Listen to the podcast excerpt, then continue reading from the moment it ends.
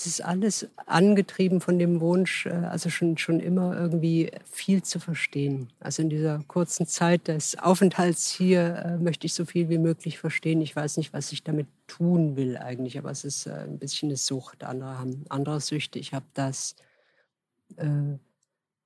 Und es, geht mir wie allen, glaube ich, die was verstehen wollen. Das wird immer filigraner und kommt immer mehr zu dem Schluss, dass man es alles nicht kapiert, weil es einfach zu viel ist. So. Das macht dann auch ein bisschen wütend. Also die eigene Beschränktheit.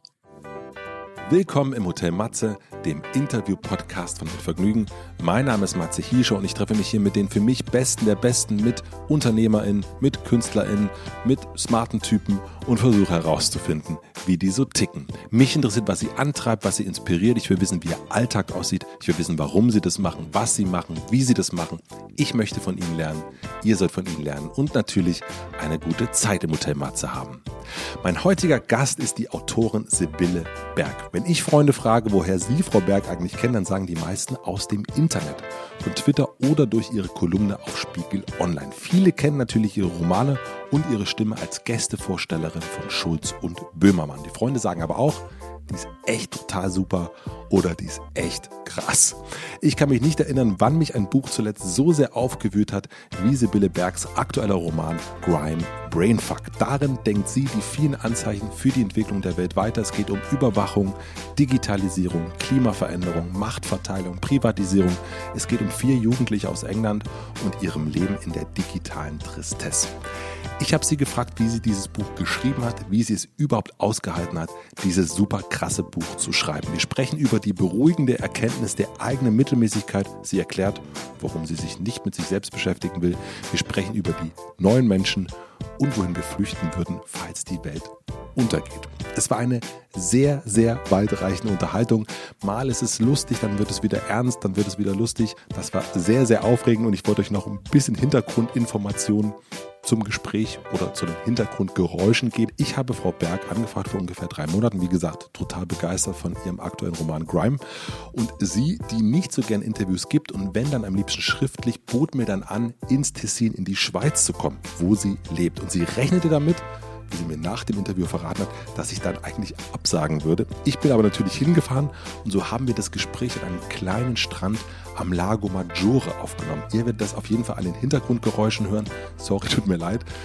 Es war aber natürlich total super und ich habe mich sehr geärgert, dass wir dieses Gespräch nicht mitgefilmt haben. Ich kann auf jeden Fall sagen, dass sich diese weite Anreise für mich auf jeden Fall gelohnt hat. Die Faszination für Frau Berg hat aus der Nähe überhaupt nicht abgenommen, eher im Gegenteil.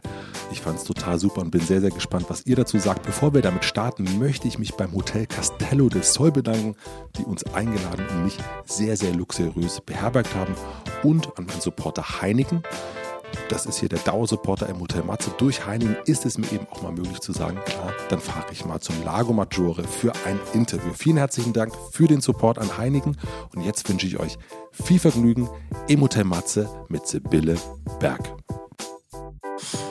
Wollen wir nochmal tauschen? Nö. Nee. Das geht gut. Oh, guck mal. Mädchen geht ins Wasser. Mm, Mädchen. Wir sitzen in deinem Tessin. Sagt man deinem Tessin? Also sagt man, wie, wie nennt also In ihren Tessin. Sie, sie, sie, sitzt in ihrem Tessin. In ihren Tessin. Wir, also, also, wir sitzen in ihrem Tessin. Äh, du warst hier das erste Mal mit Anfang 20 und bist wann, wann hierher gezogen, richtig? Ähm, ich, ich bin, ich habe hier nur eine, eine Zweitunterkunft, eine kleine, ein, ein Zimmer, wo ich äh, hocke und ähm, hier ist ja einfach warm. Mhm. Und hier ähm, muss man nichts, da kann man einfach super arbeiten. Also muss man nicht irgendwelche Menschen sehen oder hat nicht das Gefühl, man muss rausgehen, um irgendwas äh, nicht zu verpassen, weil hier ist ja alles, alles, was so hier zu verpassen ist, wächst ja in dieses eine Zimmer rein.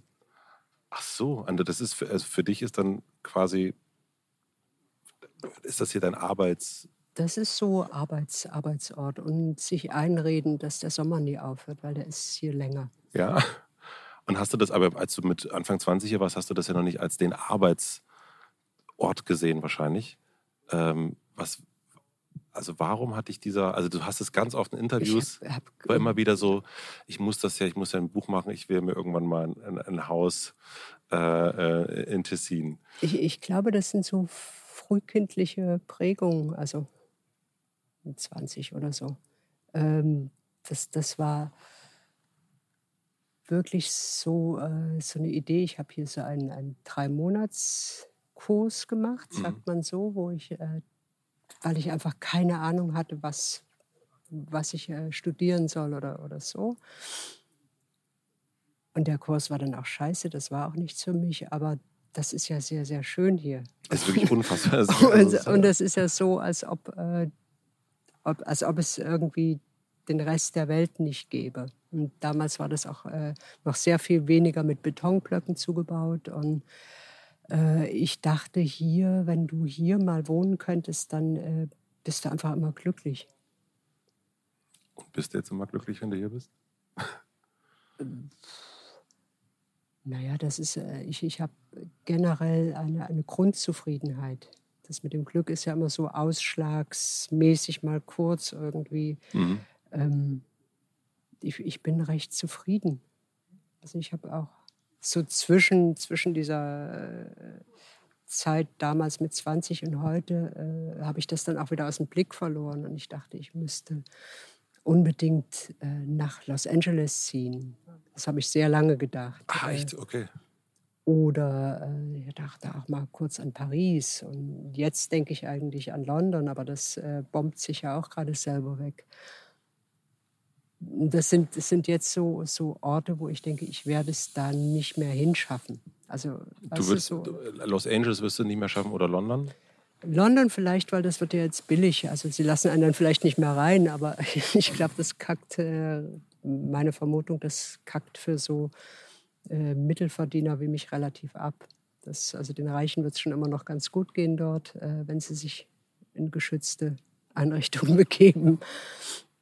Nein, aber, aber so, so Orte wie Los Angeles, wo ich jetzt auch denke, also erstmal hat es, hat es seinen Glamour verloren mit mhm. äh, komischen Präsidenten, die sie da jetzt so gewählt haben. Und, und das ist, ich weiß nicht, ob, ob du das auch mal hattest, mal irgendwo hingehen, ganz doll jetzt äh, dir ein neues Leben errichten, weil du fängst ja völlig neu an dann, oder? Und entweder fängst du äh, an mit, mit sehr, sehr viel Geld, was ich nicht habe, erstaunlicherweise. Oder du machst es auf die übliche Art mit äh, Bekannte machen und äh, wo ist jetzt der Mensch, der dir dein Internet frickelt und wo, äh, was ist so die mhm. ganzen Sachen. Und ich glaube, dazu äh, langt meine Begeisterung für Los Angeles nicht mehr, weil die verblöden auch ein bisschen. Und wenn du so einen Ort, ähm, also als so, eine, so, so einen Sehnsuchtsort auswählst, hat das dann was damit zu tun, dass du das Gefühl hast, dass du da besonders gut arbeiten kannst? Nö, das, äh, uh, also was, was war es? Bei Los Angeles war es wirklich, also ich war dort richtig, richtig viel äh, zu Zeiten, wo da noch keiner hinging. Das ist wirklich lange her. Und dort hat mich begeistert, dass ich die Stadt verstanden habe. Mhm. Also so, ich bin. Also du meinst so ja, inhaltlich nee, oder, oder, inhaltlich überhaupt nicht, keine geografisch. Ahnung. Geografisch. Mhm. Ich verstehe gerne Orte und kenne mich aus. Und ich habe, glaube ich, so den ganzen Stadtplan von LA so einprogrammiert. Mhm. Ich bin ganz gut in mich programmieren. Das hat mich begeistert und äh, die unglaublichen schönen 50er Jahre Häuser dort. Also ich mhm. bin am Anfang irgendwie die ersten Jahre immer nur, ich habe den Ort äh, oder die Stadt begriffen darüber, dass ich so mir Architekturhäuser angeguckt habe und die Gegenden dazu. Und dann irgendwie gab es früher einfach auch noch sehr, sehr viele Freaks, was mir gefällt. Also das wird jetzt aber auch alles so aufgeräumt. Also aber hier sind ja nicht so viele Freaks, nee. würde ich sagen, oder? Also Null. Null. In Zürich ja. Mhm. Und da lebst du, ist sozusagen dein Hauptwohnsitz? Da ist der Hauptwohnsitz. Äh, da hat es, obwohl die werden jetzt auch alle, es ist wie überall. Also die verschwinden, äh, die Freaks, Freaks mhm. verschwinden. Also so, ich habe äh, dich ja gestern so zur Besichtigung geschickt in den Kreis 4 und 5. Ähm, das war eigentlich so das Freak Headquarter, wo äh, wirklich äh, viele Junkies, Ex-Junkies wohnen und einfach äh, Menschen, die nicht so ans System glauben. Kürzen wir es mal. Also es ist mhm. ja immer so eine Definition, was sind Freaks? Und Freaks sind für mich Menschen, die nicht ans System glauben. Und da bin ich dabei. Mhm. Die, die werden aber alle jetzt weggeräumt. Ich weiß nicht wohin. Also das ist so wie überall, die Städte werden irgendwie äh, effektiv bebaut für junge, neue Menschen, die energisch darum federn.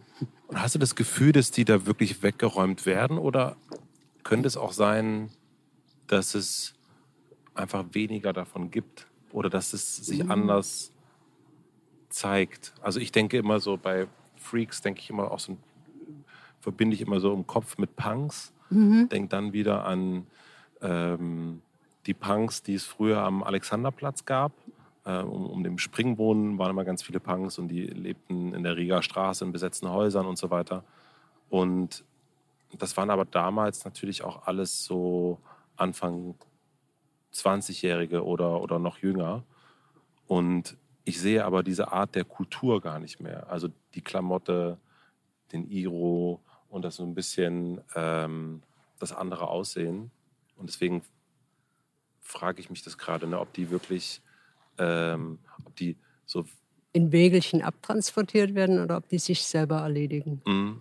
Ich denke, das ist eine Mischung. Also ähm, auf der einen Seite sind, glaube ich, die, Zeit jetzt macht es jungen Menschen, glaube ich, immens schwierig. Also ich weiß nicht, äh, in dem Ort, wo äh, du bist aus Berlin, oder? Nee, ich bin ursprünglich aus Südbrandenburg. Das ist ja auch ein heißes Pflaster dort. Mhm. Ich weiß nicht, wie es in Südbrandenburg ist. Da ist vielleicht noch Platz für irgendwas. Äh, also worauf ich hinaus will, es hat eigentlich in den Großstädten äh, wenig Raum noch, dass sich junge Leute ausprobieren können. Mhm. Also so wir äh, besetzen irgendwas. Was willst du besetzen? Das ist ja irgendwie wird ja alles zugebaut und zubetoniert. Und hier ist es ja eh, die Polizei kommt und räumt dich weg, weil es ist alles äh, Kapitalismus schädlich, oder? Man kann ja da was bauen. Also dass äh, zum einen wirklich äh, in, äh, sag mal, junge Menschen heute äh, schon sehr mutig sein müssen, wenn sie sich dem System verweigern. Mhm. Und wirklich mir auffällt, dass so das, was, was äh, vielleicht vor zehn Jahren noch ging, nach der Schule fahre ich erstmal durch die Welt und dann probiere ich was aus.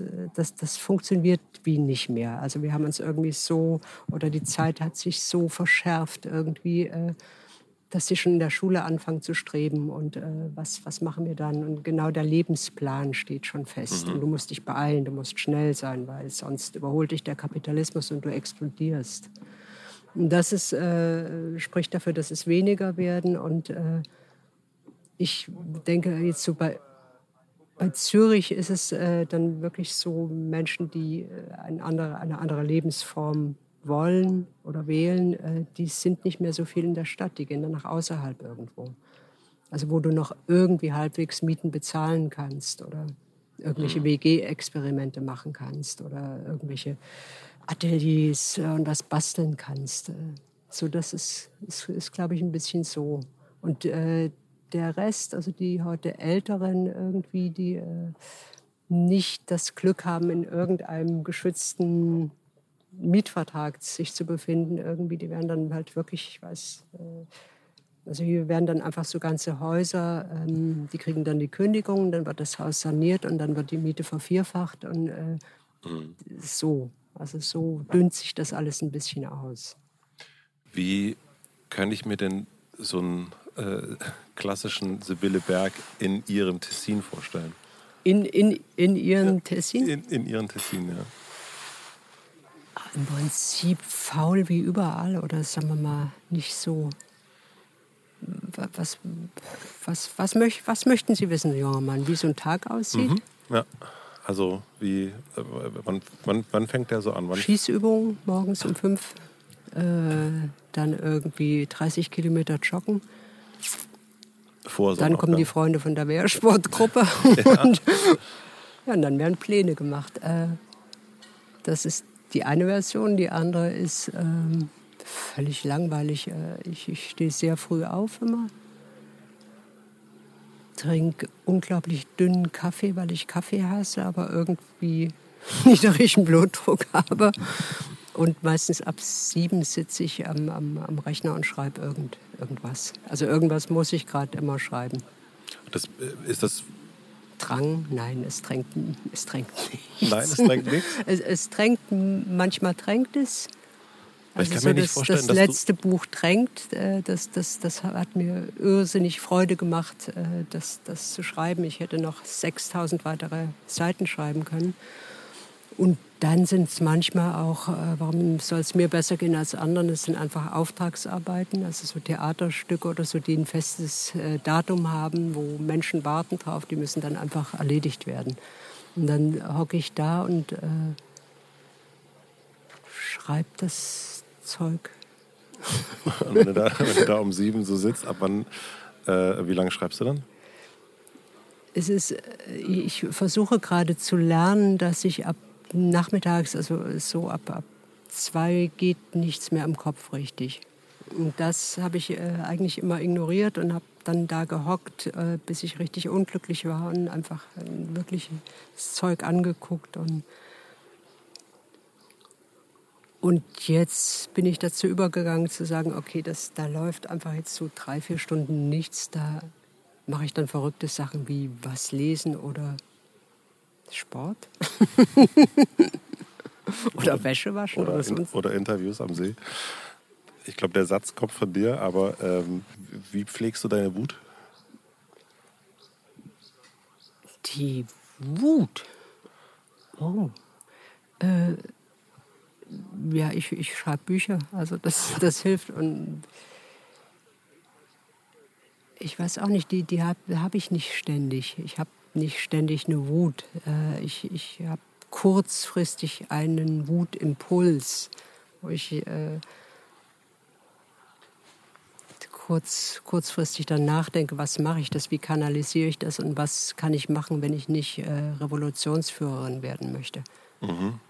So, aber ich äh, laufe nicht ständig mit, mit einer Wut rum, weil das, da bin ich zu träge.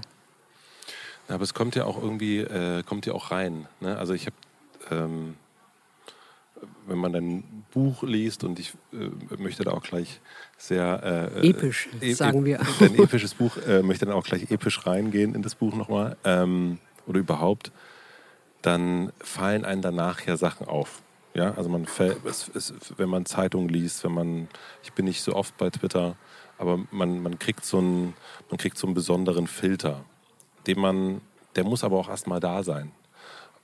Ähm, und dann kann man ja auch relativ schnell diesen Filter auch wieder durch äh, Katzen, Babys, Fotos mhm. irgendwie wieder so weg äh, mhm. äh, und, und durch Alltag und ich muss ja jetzt auch, das, das, der Kleine Steuer. muss jetzt in die Schule und so weiter und so fort, dann ist das ja wieder weg.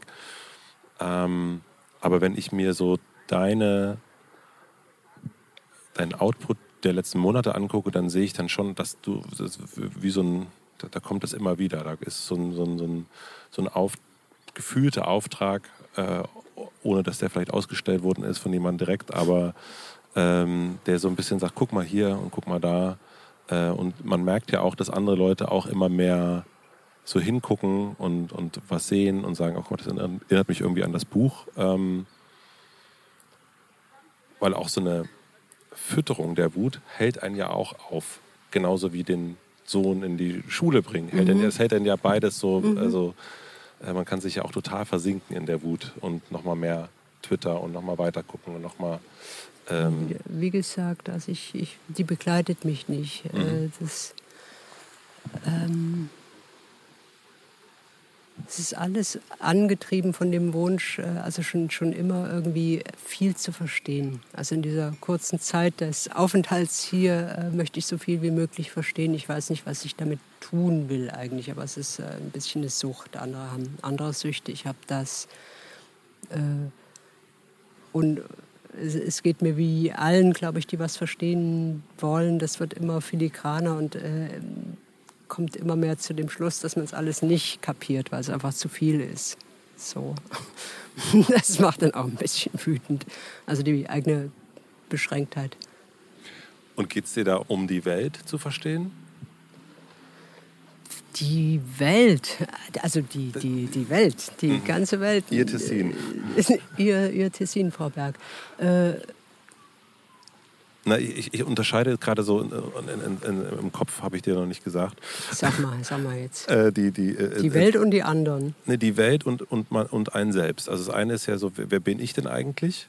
Und wie, wie, wie funktioniere ich, wie ticke ich? Habe ich eine, einen unglaublichen Drang, alles verstehen zu wollen? Das, das muss man aber erstmal verstehen, dass man das gerne möchte. Das ist dieses eigene Verständnis. Und dann kommt ja, und dann ist ja noch das, das Außen.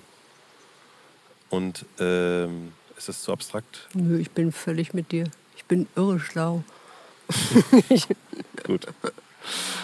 Und jetzt, also dieses Verstehen der Welt, kam das erst, nachdem du dich selber verstanden hast, oder passiert das alles parallel? Uh. Uh. Äh.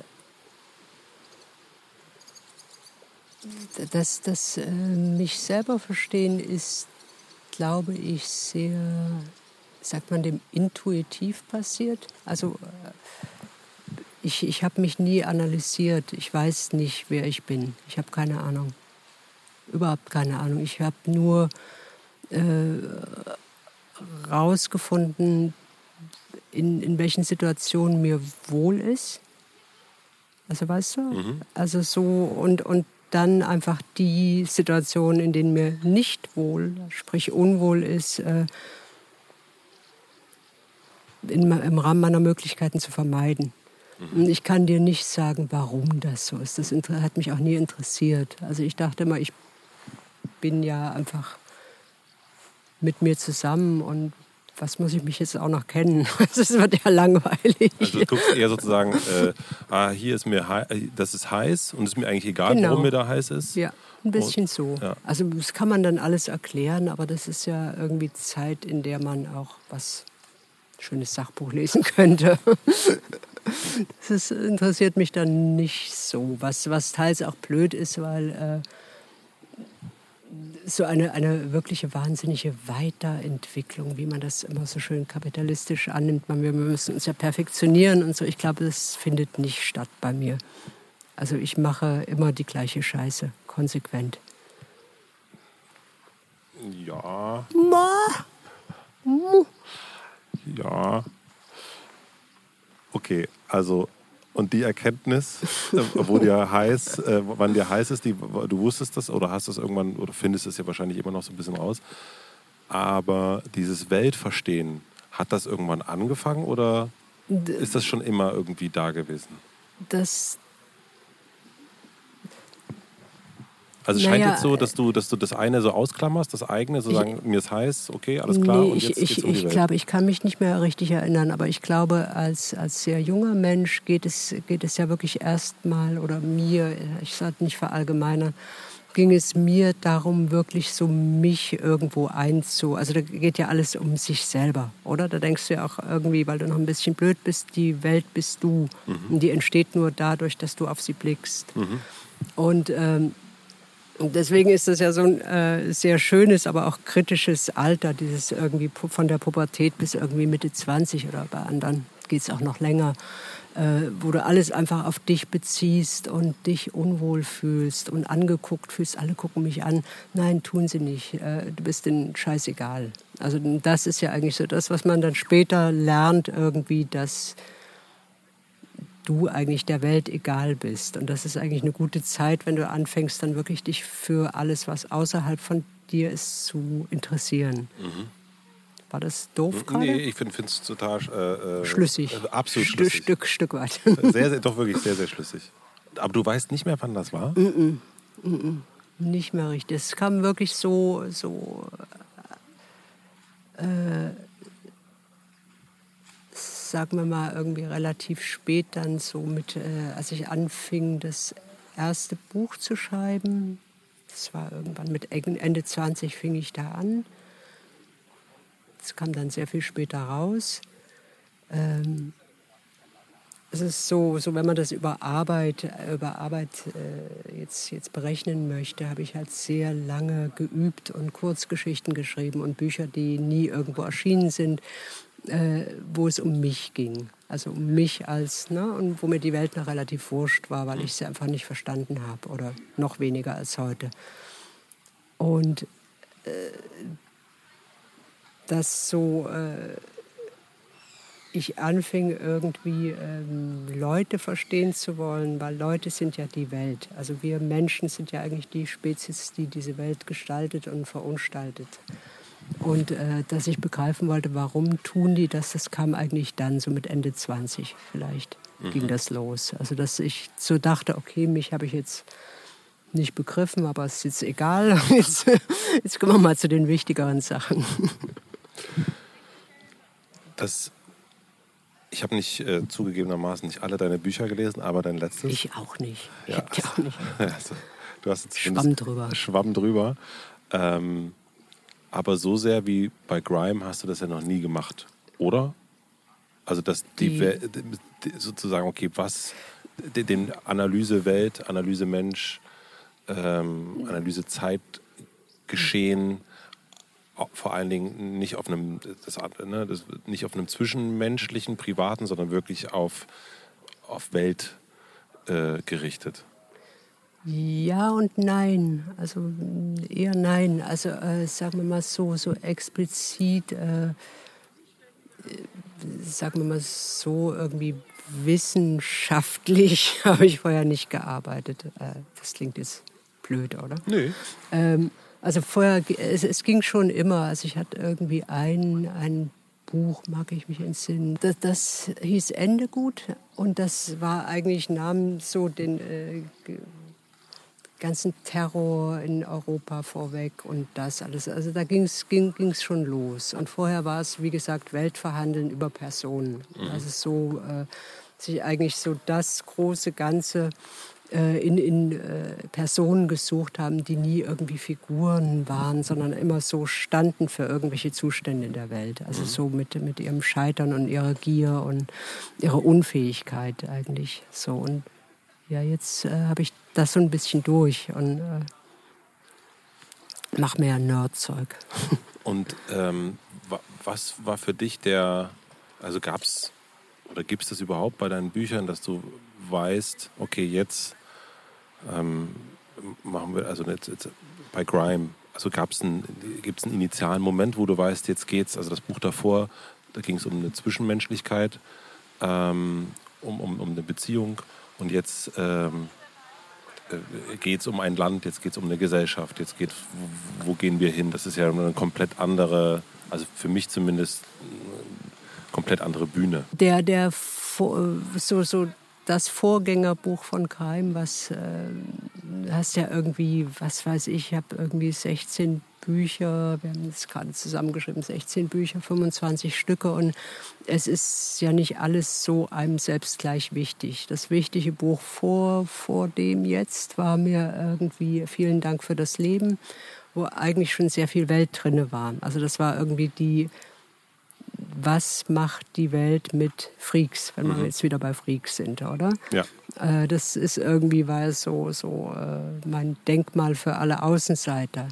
Äh, und das ist äh, dann eigentlich jetzt nur die konsequente Fortsetzung, so ein bisschen. Also mhm. was macht das, äh, was macht unsere Zeit, die Entwicklung in allen Bereichen, die wir gerade so wahrnehmen können, was macht das mit den Einzelnen, mit den schwachen Einzelnen und nicht mit den Kochbrüdern. Mhm. Und ähm, gab es dann einen, gibt es denn sowas wie eine, du, du sitzt hier in, in Ihrem Tessin und du denkst, okay, jetzt. Ähm, wir über den Weltuntergang schreiben. Schreiben wir mal über den Weltuntergang, während, während äh, Bedienstete das Wasser bringen. Und zwar nackte. Nackte Bedienstete, Bedienstete ja. Wie entsteht, äh, also wie, oder wie ging das bei Grime? Es sammelt sich, äh, es sammelt sich immer so, so Material an. Also das äh, werden wir mal konkret, weil das immer sonst so Politiker-Talk ist. Wir müssten doch unseren mhm. Jahres... Äh, also äh, es, es ging los bei Crime. Ähm, durch äh, eben meine, meine Nerdhaftigkeit, also dass ich äh, sehr viel, sehr viel immer im Rahmen meiner, meines Verstandes über, über Netzpolitik Bescheid wissen möchte. Oder? Und da irgendwie äh, mir so, so die ganzen komischen neuen Netzgesetze auffielen, also ähm, Überwachungsmaßnahmen, der Terror gegen den Terror. Es war auf einmal permanent ging es gegen den Terror. Und wir müssen deswegen leider, leider jetzt überall biometrische Kameras aufhängen, weil gegen den Terror. Und äh, in der Schweiz wurde äh, in der Zeit, als es mein Interesse losging, äh, gerade ein ein Gesetz verabschiedet per Bürgerentscheid, ähm, das, den, das dem Staat eigentlich äh, fast uneingeschränkt Zugang zu deinen Daten gibt. Also die können äh, dieses Thema Staatstrojaner, also das Volk hat bereitwillig Ja gesagt. Mhm. Ähm, und das war eigentlich so, dass, äh, wo ich dachte, oh, Oh, da muss man, muss man mal ein bisschen aufklären, weil das ist äh, immer sehr, sehr theoretisch und eigentlich habe ich äh, immer noch das Gefühl, dass äh, Netzsicherheit oder Überwachung im Netz eigentlich nicht so rasend viele Menschen interessiert, weil äh, sie das Gefühl haben, man kann eh nichts machen, womit sie recht haben. Also das so fing es, fing es irgendwie an, dass, da wusste ich noch nicht, wo will ich hin damit. Ähm, das hat sich dann wirklich durch Sammeln, Sammeln irgendwie äh, und, und immer mehr Lesen, ähm, fing es dann an, irgendwann eine Richtung zu bekommen. Also ist das so, so ein bisschen so ein so natürlicher Drang, der dich dann dahin führt? Ja, das ist ein Drang, der dann einfach aufgefüllt wird mit Fakten, die dann auch eine Richtung vorgeben. Also sagen wir mal, es fing dort an, irgendwie, was ich ja eh wahnsinnig gern mache, mit Wissenschaftlern zu reden. Also ich habe äh, mit unglaublichen Wissenschaftlerinnen geredet zu, dem, zu allen Themen. Also mhm. alles, was heißt Digitalisierung, was heißt AI, wie funktioniert das, wie funktionieren Peer-to-Peer-Netzwerke, wie, äh, Gott, ich hätte einfach nicht aufhören können. Und dann äh, geriet ich äh, an, an, äh, an den CCC in Zürich. Äh, Chaos Computer Club. Richtig. Ähm, wo dann äh, ich endlich die Antwort auf meine Frage bekam, wo sind denn die Punks? Also da sind sie. Sie sind heute nicht mehr Punks, sie haben keine Ratten mehr, aber äh, eigentlich so, äh, das ist so für mein Gefühl war das irgendwie der letzte Schutzraum für Andersartige, also für Menschen, die das System hinterfragen. Äh, da war ich sehr glücklich und äh, habe dann einfach sehr viel dort gelernt. Also so mit, mit irgendwie wirklich äh, mit geplanten und tatsächlichen Überwachungsmaßnahmen, was alles möglich ist. Äh, ich habe äh, gelernt, irgendwie die, die teilweise Paranoia dieser Menschen zu verstehen, die zu viel wissen. Mhm. Und äh, in dem Kontext tauchte einfach immer wieder England auf, weil die, glaube ich, sehr, also nicht glaube ich, das äh, weiß ich jetzt, die sind sehr, sehr weit vorne, was, was irgendwie jede Art von Überwachung angeht. Und dann bin ich nach England gefahren. Äh, das war so der, erstmal nur einen Monat, dann immer wieder. Und dort äh, kam dann so mit diesem ganzen Wissenschafts-Background, mit allem, was ich dann über Rechner wusste und über Spionagesoftware und über äh, Geheimdienste und äh, also alles ein, ein Riesenwust an, an Zetteln und Material und Zeug kam dann noch so dieser äh, Krieg der, der Reichen gegen die Armen dazu, was man dort äh, wunderbar besichtigen kann. Und zwar in einer äh, Perfidität, äh, von der wir in der Schweiz meilenweit entfernt sind, in Deutschland aber auch noch sehr weit entfernt sind. Also da, äh, Was hast du da genau gesehen? Naja, ich bin, äh, ich, ich hatte dort richtig dann einen, einen Scout angeheuert. Äh, aha, mit äh, irgendwie um zu begreifen, wie funktioniert England abseits vom von Londoner Innenstadt Tourismusgebieten oder Oxford, was auch noch recht putzig ist. Stören dich die, die Menschen? Soll ich jemanden niederknüppeln? Nee, nee, ich bin, äh, äh ich habe gerade im Kopf gedacht, wie findet man denn einen, so einen Scout? Aber das kannst du gleich erzählen, ja. Äh, ja, und dann fing es eigentlich so, die erste Runde fing dann wirklich an, dass äh, ich eben zum Beispiel Roche, Rochdale, hm. Rochdale hm. Äh, besucht habe. Das hat dir der Scout gesagt? Der sagte. Der, nein, ich hab, das war so eine Zusammenarbeit. Also ich habe einfach geguckt, äh, irgendwie was, welche Orte, in welche Orte kommt man als Tourist nicht. Und habe dann einfach Rochelle gefunden, das äh, wirklich immer wieder so den äh, Preis als deprimierendste Stadt Englands bekommen hat. Da dachte mhm. ich, das klingt interessant, wollen wir gern wissen. Ähm, und dann haben sich so, so Sachen irgendwie im wechselseitigen Hin und Her ergeben. Also äh, ich war dann eben auch in, in, Liverpool, was die Geburtsstätte der Kindergangs ist. Äh, und bin da mit einem durchgetigert und habe dann angefangen mit, mit Menschen zu reden, die dort leben. Und dann, äh, dann hat sich das verselbstständigt. Also dann fand ich dort Bekannte, die dann mir irgendwie... Die hast du neu kennengelernt? Ja, also ja. so im Rahmen meiner Möglichkeiten. ähm, also es, äh, es, wurde dann irgendwie so, dass ich nicht mehr so äh, zum Durchlatscher wurde, der irgendwas was anguckt und äh, Obacht gibt, dass er nicht gerade in den äh, Kugelaustausch von Kindergangs gerät, sondern irgendwie, dass, dass ich Empfehlungen kriegte, red mal mit dem und guck mal dort. Und dann habe ich irgendwie, ein, also ich kann jetzt nicht alles erzählen, aber äh, kriegte ich einen äh, Kontakt zu einer Frau, die ähm, aus dem Süden Londons war und gerade aus dem Knast gekommen war und ein Buch geschrieben hat über irgendwie Frauen in solchen Gangs und von da ging es dann weiter irgendwie, dann tauchte irgendwie Crime auf als äh, Musikstil, der äh, gerade irgendwie, das ist ja einfach eine Fortsetzung von, von äh, Hip-Hop mit anderen Mitteln, also einfach äh, noch sehr viel politischer und äh, schneller.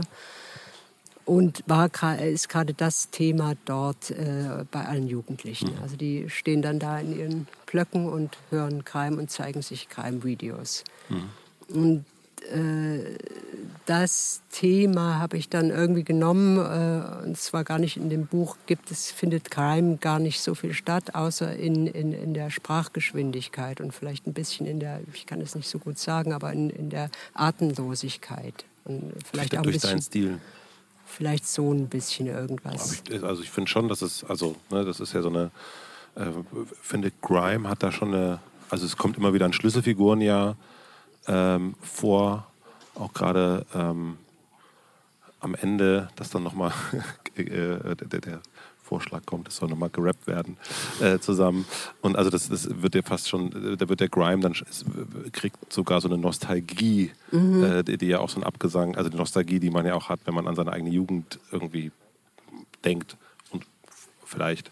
Aber äh, also ich finde Grime ist dann schon immer, also deswegen, also ich fand es schon sehr, es ist nicht in jeder Seite, aber es ist immer ja, wieder drin. Es ist, es ist immer wieder drin, aber es ist ja nicht ein, ein Buch jetzt über den Musikstil Nein, oder nee, nee. Weil, das ist ein Stilmittel. Es aber. ist richtig. Also es ist einfach so das, was, was das Ding vorantreibt und was so über allen schwebt, auch für, für das, was es mhm. ist. Also einfach wirklich so äh, eine, teilweise eine Wutbewegung, oder? Mhm. So für junge ja. Leute dort, die äh, wirklich am Arsch sind.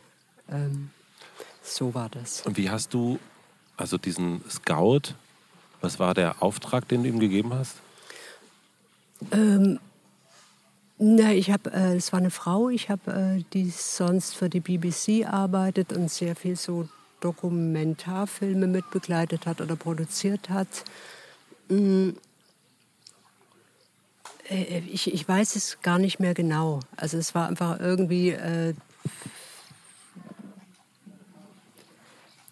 es ging schon um die ganze Bandbreite, die ich damals mir vorgestellt habe. Also was, was ist mit Überwachung, was ist wirklich, äh, in England ging es dann so um die Kombination irgendwie, was will der Brexit und warum gibt es den, wer hat den an, angetrieben äh, und wohin kann das denn gehen? Also was ist denn die Idee eigentlich? Weil diese britische Idee irgendwie ist ja gerade überall zu beobachten. Einfach da ein bisschen genauer mhm. oder deutlicher oder, oder ne? also so irgendwie Nationalismus. Wir kapseln uns ab, wir gegen die anderen. Äh, sehr viel irgendwie Wutbewegung von Männern dabei, äh, die genutzt werden, um das Ganze voranzutreiben.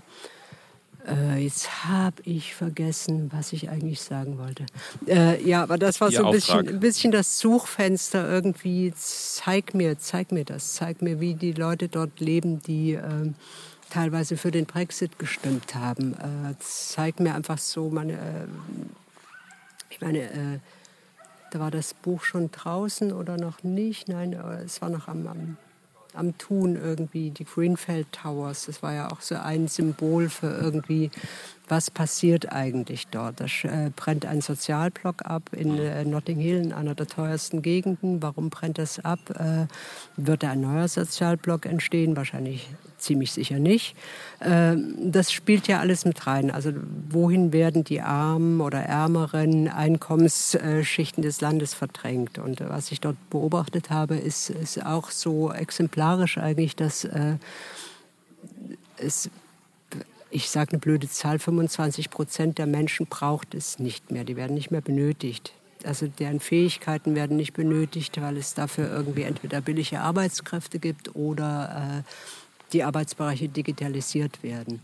Was macht man mit denen? Also in England ist das Konzept irgendwie, die kommen aus den teuren äh, Innenstadtgegenden, werden die einfach aufs Land verdrängt, äh, irgendwelche Sozialblocks, äh, wo äh, sie wirklich äh, ja, wo du wirklich sehen kannst, das ist nicht irgendwie äh, ein, ein, gutes Konzept, ein guter Sozialstaat, sondern es ist einfach, es geht darum, die Menschen zu schikanieren, wo es nur geht. Also mhm. denen die soziale Hilfe zu kürzen ähm, und eigentlich äh, auch wirklich so, da denkt keiner, keiner wirklich dran, wie können wir diese Menschen zurück in Arbeitsprozesse holen, wie können wir denen ein menschenwürdiges Leben geben, sondern die braucht es nicht mehr. Es, äh, diese ganzen Jugendlichen dort, äh, finden keine, keine Arbeitsstellen, keine Ausbildungsplätze. Äh, die hocken jetzt irgendwie in der dritten Generation von nicht mehr benötigten Menschen dort und warten so ihr Leben ab. Das ist eigentlich das. Wie hast du das, also hast du das erstmal alles gesammelt ausgeschnitten, mhm. äh, eingeklebt, äh, deine Tessiner äh, Prachtvilla vollgehangen damit. ähm, also wie kann ich mir das dann, also das hört sich alles sehr nach erstmal Sammeln an. Mhm. Und hast du erst gesammelt und hast dann gesagt, so jetzt fange ich an mit Schreiben oder wie, wie war der Startprozess vom Sammeln oder es ist ja alles noch so ein bisschen Intuition, bringt dich dahin, schiebt dich äh, nach London, äh, lässt dich einen Scout äh, engagieren, du fährst nach Rochdale, hörst Grime und so weiter. Also du, ähm, ab wann fing das an, dass das, okay, das ist jetzt, äh, jetzt, jetzt, äh, jetzt, jetzt muss Frau Berg mal um 7 Uhr aufstehen und anfangen mit Tippen? Mm, ich weiß gar nicht mehr, irgendwann war das so voll, voll der Kopf. Also da hatte ich das Gefühl, ich habe jetzt eine, eine Theorie. Mhm. So wie das alles funktionieren kann. Also so. Äh, also ein Verständnis. So ein Verständnis für, also wie gesagt, ich weiß nichts, aber ich hatte dann eine Vermutung, was äh, eventuell Pläne sein könnten, was irgendwie wahnsinnig verschwörungstheoretisch klingt. Aber es ist ja, ich weiß nicht, wie sehr du so deine tägliche Aufregerration dir im Netz oder in Zeitungen oder im, im Fernsehen abholst. Äh, das ist ja alles sind ja alles wie lose Fäden des Irrsinns, die man gerne verbinden möchte. Und ich hatte das Gefühl, so jetzt habe ich dann einen Strang, wo ich was draus flechten kann. Das könnte das Ziel sein.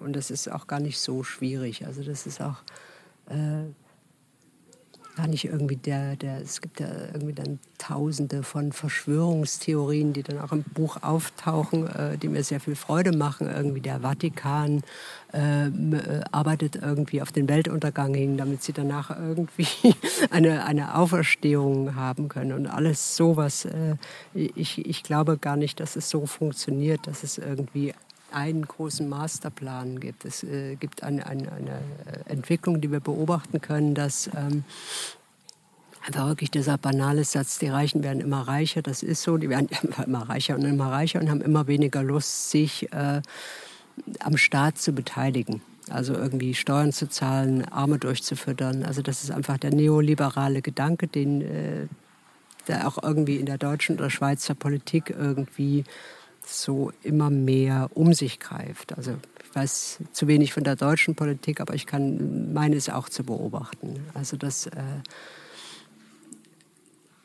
äh, dass so ein, so ein allgemeiner Trend ist, äh, irgendwie, dass, dass einfach sehr viele verschiedene Interessensgruppen, die vornehmlich aus reicheren Menschen bestehen, irgendwie äh,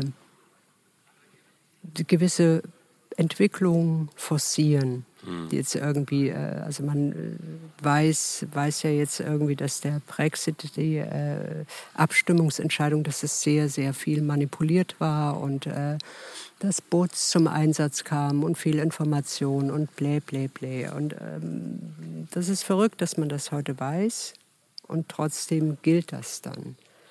Ich habe so ein also, bisschen das Gefühl auch, also von dem, also von dem Buch und auch was, was du da gerade äh, so von, von, von deiner eigenen Intuition erzählst, weil das ist ja immer das, was man so denkt, gibt es da irgendwie einen Plan? Also ich frage mich das immer mit, mit der rechten Entwicklung. Gibt es mhm. jetzt irgendwie, sitzt da irgendwo einer in seinem äh, Haus mit dem Rücken zu allen und streichelt seine Katze und, und äh, äh überlegt sich einen großen Masterplan? Das ist so, aber die Katze ist tot. Die das ist, das okay. ist halt schade. Ne?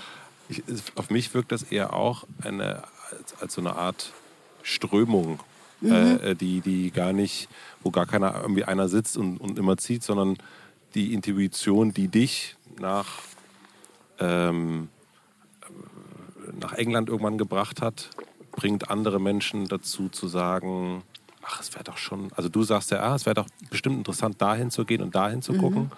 Und ähm, äh, um es in deinen Worten zu sagen, ein reicher Fuzzi denkt sich, ach, warum soll ich denn noch eigentlich was abgeben? Ist doch mhm. irgendwie viel geiler. Ist auch, auch logisch, also wenn, wenn man sich selber beobachtet irgendwie, dann äh, gibt es ja auch Momente, wo, wo das Soziale kurz mal aussetzt und man irgendwie gierig wird oder so. Das äh, sind so die Momente, wo, wo man sich nicht mag, aber man hat die. Also wäre doof zu sagen, gibt es nicht, oder? Ja. Und ich glaube, wenn man das zu Ende denkt, äh, es ist ja so, dass wirklich sehr viele reiche Menschen, sehr, sehr reiche Menschen, wir reden nicht von irgendwelchen Millionen, das ist ja albern, aber es hat ja wirklich äh, so, äh, wir können ja wirklich nur so Kochbrüder oder jetzt Herr Bezos oder so, die sind äh, stinkereich. Äh, was ja mit sehr viel Geld kommt, ist dieses Gefühl, äh, unantastbar zu sein, Macht zu haben, durchzublicken. Das kommt, einfach wenn man nicht, hier nicht ganz doll dagegen ansteuert. Weil man, weil man so das als eine Art Bestätigung seiner eigenen Genialität begreift. Ja, natürlich. Also begreifst mehr, du wirst überall wahnsinnig gut behandelt, dir werden Teppiche ausgerollt, du hast deinen eigenen Flieger, deine eigene Insel ähm, und hast eigentlich, äh, was, was auch interessant ist, du hast ja als richtig reicher Mensch mit unserem Zeug gar nichts zu tun. Also ich glaube oder ich weiß teilweise, dass äh, die nicht wissen, was Netflix ist, was Serien gucken ist, was äh, all dieses Zeug ist, wo wir uns so irgendwie unsere, unsere Gehirne verkleistern mit Social Medias und so. Es, äh, es wächst irgendwie wirklich diese große Distanz zur Masse der Menschen. Und die werden nicht, sind nicht wichtig für dich. Sie, sind, sie existieren nicht. Warum sollst du für die bezahlen? Mhm. Die hätten sich anstrengen können. Die hätten sich wirklich selber formen können. Also, äh, und ich, äh, ich, ich, ich denke wirklich, dass dann der nächste Schritt ist, wirklich so ein paar haben dann vielleicht wirklich zusammengehockt. Es gibt ja irgendwie die Hayek-Gesellschaft, wo man weiß, dass sie irgendwie Teile der AfD mit ihr verknüpft sind. Äh, es gibt diese Kochbrüder. Also äh, es ist wirklich nur, es ist nur ein Teil. Es ist nur ein, die dann einfach irgendwie Millionen in Werbefeldzüge stecken oder äh, einfach schauen, dass die richtigen Politiker an die Macht kommen und äh, dann in ihrem Sinne entscheiden, Gesetze verabschieden. Also es ist ähm, wirklich äh, nicht klar, wo hat es angefangen. Ich meine, es geht schon relativ lange, der Prozess. Äh, und jetzt verschärft es sich einfach sehr, weil es auch so einen Dominoeffekt hat. Also man sieht dann irgendwie, ah, mit diesen äh, populistischen, nationalistischen Führern kriegt man ja irgendwie die Gesetze noch schneller durch, die irgendwie äh, uns äh, äh, ermöglichen, keine Steuern mehr zu zahlen und äh, das Sozialwesen auszuhebeln und den Staat zu verschlanken. Und so denke ich, irgendwie kommt es zu diesen ganzen Populisten gerade oder Faschos oder nennen sie wie auch immer. Das sind einfach irgendwie so Vollstrecker von, vom Großkapital. Ich hatte, als ich das Buch gelesen habe, so wirklich Momente der Erschöpfung und ähm, teilweise, ich musste dann irgendwann sogar aufhören zu lesen, weil ich das, weil das so schwer wurde und ich habe es dann auf, als Hörbuch weitergehört. Ähm, das fiel mir irgendwie leichter und ich habe mich dann gefragt, wie ist das eigentlich? Weil ich nehme mal an, dass jetzt auch nicht alles da drin steht, aber du bist ja dann irgendwie eine, eine, eine, über einen ganz langen Zeitraum irgendwie so voll damit. Also du packst, hast ja deinen inneren mhm. Speicherplatz so vollgehauen mit dem ganzen Kram, um so ein bisschen diese Fäden zu verstehen. Ich habe mich gefragt, wie es dir ging währenddessen. Das ist, äh, also wenn es mir schon beim Lesen ähm, ich denke, ach, das, das, muss ich heute auch nicht auf Arbeit gehen, bringt auch alles nichts. ähm, oder bringt genau richtig viel am Ende. Also, das, also man könnte ja auch anfangen, desillusioniert zu sein. Desillusioniert. Habe ich das so gesagt gerade? Ich finde das Wort schwierig. Ich finde es auch super schwierig. Kannst du Authentizität? Authentizität.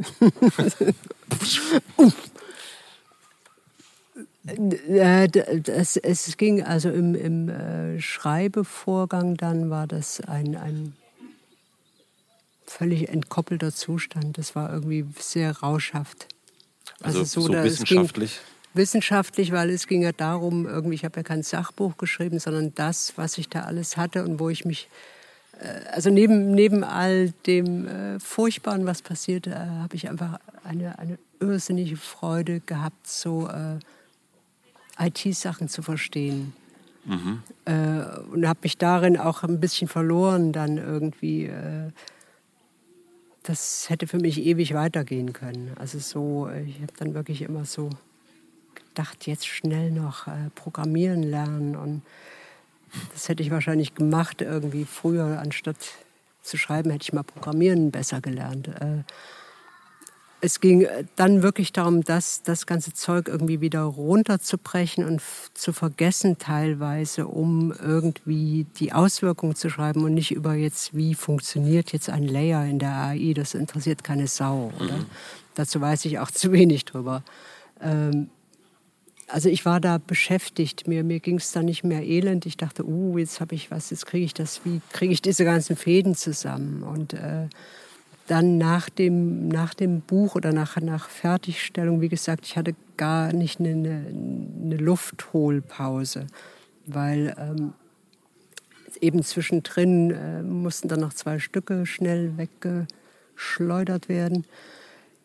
Und danach ging, ging die Tour los, also was auch irgendwie ein, ein irrer Ritt war, dann irgendwie mit zehn Personen da irgendwie rumzudödeln. Und äh, danach äh, hat das System sich reguliert und ich wurde krank. Also richtig, ich war dann während der Tour wurde ich schon krank und ich war dann zwei Monate krank. Also ich wurde einfach nicht mehr gesund. Ich hatte eine Dauergrippe oder irgendwas. Äh, die, äh, also so eine leere Erschöpfung danach, das, das habe ich jetzt erst seit zwei Wochen nicht mehr. Es ist wirklich sehr, es es war sehr anstrengend, dann scheinbar doch. ja, weil das ist, du hast ja dein System vollgehauen, Entschuldigung, wenn ich das so sage, mit Scheiße. Also. Noch, da ist schon immer viel Scheiße drin, ne? Ja, aber so, aber das ist ja nochmal so eine ganz, also da hinzugucken, wo es richtig, also wo es besonders äh, stinkt.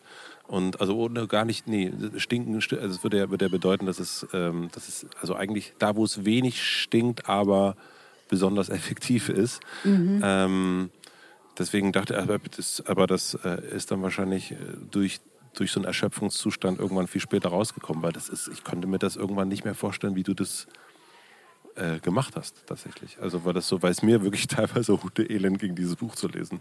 Also gar nicht. Ja, es, es, war, ich weiß auch nicht, es hat ja auch bei, bei allem Furchtbaren, es, es war natürlich auch gerade die Zeit in England, war äh, teilweise unglaublich schön. Also so, so, was soll ich, das klingt jetzt sehr doof, also ähm, ich habe da wirklich in allem Elend und allem ab, abgedrängt sein irgendwie so fantastische, süße Menschen getroffen. Also wo wahrscheinlich auch danach dann irgendwie so eine Erschöpfung wegen der Ungerechtigkeit stattfand. Also es war irgendwie so in, in äh, Manchester Salford, äh, was war so eine, man sagt im Falling Estate, einfach so sozial, eine Sozialbauten. Mhm. Äh, äh, die wirklich äh, so, so Martin Paar-mäßig aussehen. Kleine Häuschen verscheppig mit irgendwelchen Kampfhunden davor und äh, jungen Menschen, die da rumlungern. Und äh, dann hat es da einen, einen Sozialarbeiter gehabt, der irgendwie ist wunderschön, der aus dieser Gegend kam, dann irgendwie so den üblichen Weg einschlug, in dem er einfach kriminell wurde, dann im Knast hockte, dann kam Gott, also Gott spielt da immer eine Rolle, äh, der ihm sagte, er muss jetzt die Jugendlichen retten. Und mit dem bin ich da rumgeradelt und habe mit diesen Kids geredet und was schwierig war, weil die sehr anstrengend reden in Manchester.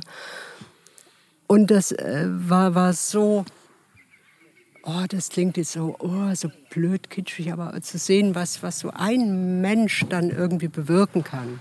Also, dass er irgendwie wirklich für, für mhm. so einen äh, ganzen Haufen jugendlicher Menschen irgendwie wie so ein Halt ist und, und äh, den, den irgendwie hilft, da rauszukommen. Das war, äh, weil es die alle nur küssen können, permanent und auch irgendwie die Kids. Was es war dann so ein, ein relativ weiße, weißes Estate irgendwie, wo dann wirklich diese englischen Kids hockten und äh, alles so ratlos und lieb waren. Also das klingt vielleicht ein bisschen doof jetzt, aber solche Begegnungen hat es da pausenlos gehabt, dass äh, äh, ich gar nicht so, so nur voll Zorn war oder so, sondern einfach äh, dachte, ey, toll, das, äh, man muss irgendwie weitermachen und die Welt versuchen zu retten im, im Rahmen seiner Möglichkeiten. Ich hätte mich ähm, vorher gefragt, wie es denn, also was dich denn antreibt, was treibt sie an, ihr Tessin zu verlassen, ähm, weil du auch immer wieder an Orte hingehst, sagen wir mal so, die jetzt nicht so schön sind wie dieser Ort, den wir jetzt gerade vor uns sehen. Und jetzt frage ich mich aber eher, ja, warum bist du dann eigentlich wieder dann zurückgekommen? Äh, das ist eine gute Idee. Ich gehe da auch gerade wieder hin. ähm, ja, weil du musst das Zeug, also ich habe ja irgendwie, das ist, ist, mir auch irrsinnig klar, ich habe ja das Privileg, hierher zu gehen und dann äh, in Ruhe das Zeug aufzuschreiben, ehe ich wieder losgehe. Mhm. Also so in ich hätte nicht, nicht die Kohle, wahrscheinlich irgendwie in England zu leben, weil das ist teuer. das ist auch, äh, auch sowas. Und dann schwärme ich halt wieder aus. Also jetzt äh, bin ich gerade aktuell daran, ein Musical aus diesem Buch zu machen, was, äh, wenn alles gut läuft, dann irgendwie co-produziert wird mit Kids dort und Menschen. Oh Gott, das hängt alles hier raus. Ne? ich bin entblößt. Ähm, ist normal hier. also, äh, weißt du, irgendwie, das ist, ist ja nicht mein Leben dort. Also, was, was will ich dort tun? Ich ziehe jetzt nach äh, Manchester, Salford und äh, rette mit die Kinder. Also, das ist. ist nee, ja aber du weißt, was ich. Ich glaube, du weißt, es ist ja hier wirklich das komplette Gegenteil von dem, was man dort hat. Und dann hast du so eine. Ähm, aber es scheint mir, dass du sehr. Das hast du ja auch schon mal gesagt, ne, mit all dein dir zur Verfügung stehenden Mittel für Gerechtigkeit kämpfen. Das scheint mir aber so, dass du weißt, deine Mittel sind das Schreiben. Und, das, äh, und, und eben nicht, also man könnte ja auch Sozialarbeiterin werden? Ja. Ich, ich, mein Englisch ist zu schlecht, ich verstehe die nicht. ja, das, das könnte man auch. Das, äh, klar, aber ich weiß nicht, ob ich da so gut bin, weil ich äh, nicht, also ich habe diesen Mann da oder, oder viele, viele so, so Leute, war auch so ein Pfarrer, der dann so seine Kirche abends für Obdachlose räumt. Mhm. Und ich habe ich bin zu kompliziert, mhm. glaube ich so. Also ich habe dann immer so Hemmungen, Menschen anzusprechen oder ich denke immer, ich gehe allen auf den, auf den Zeiger, was ich wahrscheinlich auch tue. Mhm. Also äh, das ist, äh,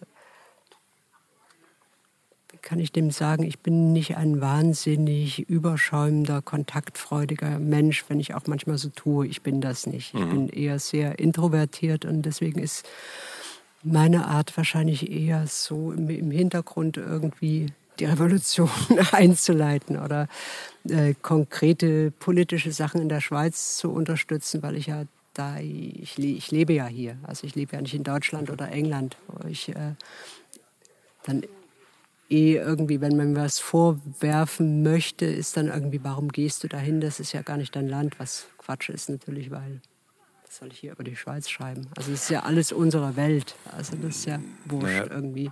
Es ist ja, aber ich begreife es schon als eine, also so für jemand, der ne, sich selbst eine Selbsterkenntnis festgestellt hat, dass er introvertiert ist und eigentlich gar nicht so äh, kontaktfreudig ist, dann trotzdem rauszugehen, das, du, du musstest ja sehr, also es ist ja nicht irgendwie keine Ahnung, äh, ich will in Berlin jemanden kennenlernen, dann kann ich mal den Theaterregisseur, der kennt bestimmt jemanden, dann kann man so, sondern es ist ja wirklich ähm, Landschaft, wo man erstmal niemanden kennt und mhm. dann da anzufangen. Und das ist ja eine krasse Selbstüberwindung eigentlich. Das finde ich, ähm, finde ich sehr erstaunlich. Und vor allen Dingen, also der Mensch, jetzt verallgemeine ich mal, dann guckt ja schon auch, dass es vielleicht nicht immer den kompliziertesten Weg geht. Und wenn man jetzt zum Beispiel hier in ihrem Tessin ist, dann ähm, könnte man ja auch sagen, naja, Rochdale, Mochdale.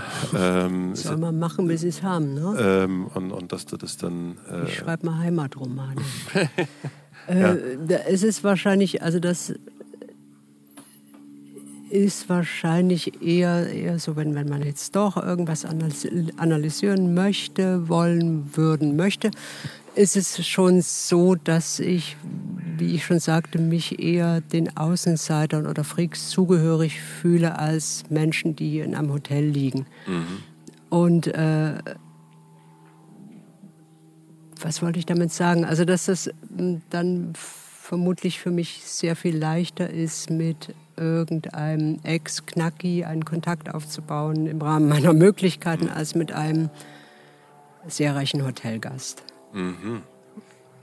Also und deswegen fällt es dir dann auch leicht, eigentlich leicht her, nach Rochdale zu fahren oder Manchester und da einen Sozialarbeiter und seine äh, Schäfchen, hört sich so komisch an, aber äh, dann den eher kennenzulernen, weil du eine Art anderen Zugang zu dem Wahrscheinlich, hast. Mhm. also äh, wahrscheinlich ist es so, dass das klingt irgendwie irre dämlich, ich hocke hier, oder? Aber ich verstehe irgendwie äh, Armut und Elend besser als Reichtum. Mhm. Also vielleicht, weil selber erlebt oder selber erfahren oder weil äh, so geprägt. Mhm. Weißt du? Also so, ich war nie reich. Also ich empfinde irgendwie auch immer noch äh, mein Leben jetzt als äh, einen fragilen, momentanen Zustand. Also dass ich von, äh, von meiner Arbeit leben kann, das ist sehr, ist noch nicht so, so lange. Mhm. Also so. Äh, Seit wann ist das? Äh, fuck, es, es ging wirklich so, da ist jetzt doch ein bisschen lange. Äh, es, es, ging so mit dem ersten Buch los, oder? Also da war ich aber Jahren. schon. Da warst ja. du Mitte 40? Nee, Quatsch, ach, Entschuldigung, Mitte, 60, Mitte 30 warst Mitte, du. Mitte, 35 Anfang, warst du. Anfang 30 oder sowas. Ja. Und äh, also am Anfang eben mit sehr, sehr viel Unsicherheit und äh, relativ wenig Kohle und jetzt irgendwie mit genauso viel Unsicherheit, wie das allen Freien so geht. Aber ändert sich das nicht ein bisschen? Also diese Unsicherheit, die... Also nee, die Unsicherheit, äh, sagen wir mal so, die macht mir keine, keine Angst, weil irgendwie mir würde, ich war, glaube ich, zweimal in meinem Leben kurz angestellt, das hat mich sehr viel mehr geängstigt. Also so irgendwie mit Menschen reden zu müssen, die über mich befinden können, das, das macht mich fertig. Also so, ich, ich denke immer, wenn das nicht mehr läuft, äh, mache ich halt was anderes. Also, also, das heißt, du hast eher die Zuversicht, dass es halt, na, wenn das nicht mehr ist, dann ist es halt mhm. was anderes. Das ist eher. Ja, und es ist auch nicht, nicht schlimm. Ich hänge nicht irgendwie, ich muss hier nicht sitzen. Ich muss auch unterdessen nicht mehr in der Schweiz sitzen, äh, die, die äh, sehr teuer ist. Also so, ist natürlich doof, weil ich habe mich hier dran gewöhnt und es ist angenehm, äh, aber ich, ich kann auch irgendwie nach Italien ziehen in eine Einzimmerbude, wenn sie mhm. geheizt ist. Mhm. Also das ist äh, irgendwie, ich, es, es panikt mich nicht. Wie war das, als Grime fertig war. Ich meine, du hast gesagt, dass du dann direkt das nächste geschrieben oder das nächste Theater, die nächsten beiden Theaterstücke angefangen hast. Ähm, man klappt das zu, speichert es ab, ähm, ist fertig. hattest du ein anderes Gefühl als sonst mit dem Buch? Ja, wie, wie ich schon sagte, also man hat sie nicht alle gleich lieb. Äh, ich fand das gut. Mhm. Also das ist so, so. Also es gibt so Sachen, wo äh, Bücher, wo ich mir nicht, nicht klar bin, ob die irgendeine Relevanz haben für irgendjemanden. Und das, das und auch dieses vielen Dank für das Leben, ein paar andere Dinge ging es mir so, dass ich dachte, das wäre was, was ich gerne lesen würde. Mhm. Weil ich äh, verstehe Bücher meistens nicht. Warum geht das immer auf hier? Es zieht immer so und dann ist irgendein Haken auf. Ich muss das kurz sagen, weil wir haben keinen Fernsehapparat hier. Und dann sitze ich in Unterwäsche hier. Was sehr hübsch ist, aber es zieht halt. Ähm, also so, ich, äh, wie kann ich sagen, ich verstehe oft Literatur nicht, weil das ist, äh, was man so irgendwie äh, immer als Literatur verkauft, das äh, langweilt mich sehr oft. Also das ist äh, sehr, sehr oft, wenn es so um deutschsprachige Literatur geht, so äh, Selbstbetrachtung und äh, Kindheitsgeschichten und äh, ab und zu bin ich dann mal erregt, wenn ich äh, irgendwas was finde, was mich äh, beflügelt oder was mich anspricht. Und das ist einfach sehr selten der Fall. Und ich dachte, das wäre jetzt sowas, da hätte ich Spaß dran. Da, also du, dass du äh, das Grime für dich, also du hättest, also du hast erkannt, dass du Grime selbst gerne lesen würdest. Mhm, das ist mhm. doch ganz hübsch. Das ist wirklich ganz hübsch. das ist, ist doch ganz hübsch, weil es äh, ich, ich habe keine Ahnung. Es ist ja irgendwie mal so, wie man nicht weiß von sich selber, wie man wirkt oder aussieht, weiß ich auch nicht, wie das ist, das zu lesen, wenn ich es nicht geschrieben hätte. Was? Mhm. Also verstehst mhm. schon. Voll. Aber ich denke, das ist irgendwie, das, das liest sich einfach. Also ich versuche äh, immer irgendwie eben nicht dieses Sprachgeficke zu machen und Theoriezeug, sondern irgendwie wirklich einfach und schnell Sachen zu erklären und äh, nicht zu ermüden dabei und, äh, und dann noch irgendwie äh, Sachen, Sachen zu, zu beschreiben, die jetzt passieren und nicht irgendeinem passieren, der irgendwie vor 30 Jahren aus der Tschechoslowakei in die Schweiz gezogen ist. Mhm. so. Und die Wahrnehmung dann, also wenn, wenn man so von, okay, dann Buch veröffentlicht, also abgegeben, ähm, Verlag findet es großartig, äh, Spitzentitel und dann kommt es raus. Ähm, guckst du, also du hast irgendwann mal gesagt, dass du dir keine Kritiken durchliest und keine mhm. Kommentare. Mhm. Ist das noch immer so oder hat sich das ein bisschen verändert? Nee, es ist so. Also ich, äh, was mich interessiert ist irgendwie, was sagen die Menschen dazu, die es gekauft haben und bezahlt haben. Mhm. Und äh, Kritiken, das ist immer, ich, ich weiß, weiß nicht, also ich finde das gut, dass die das machen, mhm. aber ich muss es nicht wissen. Mhm. Also ich lese die auch nicht von anderen Sachen, die mir gefallen. Ich gucke da nicht irgendwie, oh, was haben die Kritiker gesagt, sondern irgendwie sagt mir das was. Und ähm, Na, äh, das, das ist leider so an mir vorbeigegangen. Das war wirklich mitten in der Tour, als das Buch rauskam und dann irgendwie in die Bestsellerlisten kam. Und dachte ich, oh, wie schön, aber ich hatte keine Zeit, darüber nachzudenken. Und äh, dann äh, kriege ich, krieg ich nur so mit, was, was äh, Menschen sagen, die es gelesen haben. Und das äh, ist, ist schön, weil ich glaube, vielen bedeutet das richtig was. Manchen ist es zu deprimierend, da denke ich, ja, shit happens. Mhm. Also muss auch nicht jeder gut finden. Mhm. Aber es ist, äh, wenig so Gleichgültigkeit und das ist ja schön, weil du mhm. machst das Ding ja irgendwie erstmal für dich und dann äh, freust du dich, wenn es anderen auch, auch was sagt oder gibt. Hast du das Gefühl für dich selber auch, dass du jetzt so eine Art Pandoras Box geöffnet hast? Also, dass du jetzt auch so ein Stück weit, also so richtig zurück. Du kannst jetzt nicht, wahrscheinlich ist es jetzt schwierig zu sagen, so jetzt ein Beziehungsroman.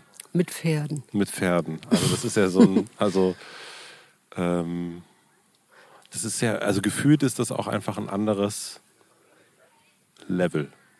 Kannst du das nachvollziehen? Ja, ja und nein. Also eben von der Außenwahrnehmung her nicht, weil äh, mir das irgendwie immer um die gleichen Sachen ging. Äh, ich habe jetzt noch keine Ahnung, was, was. Also ich bin froh, eigentlich kann ich jetzt an diesem Musical rumdoktern, mhm. weil ich habe noch keine richtige Ahnung. Zum einen, ob's, was ich als nächstes mache und dann auch noch, ob es dann überhaupt noch Verlage gibt, oder?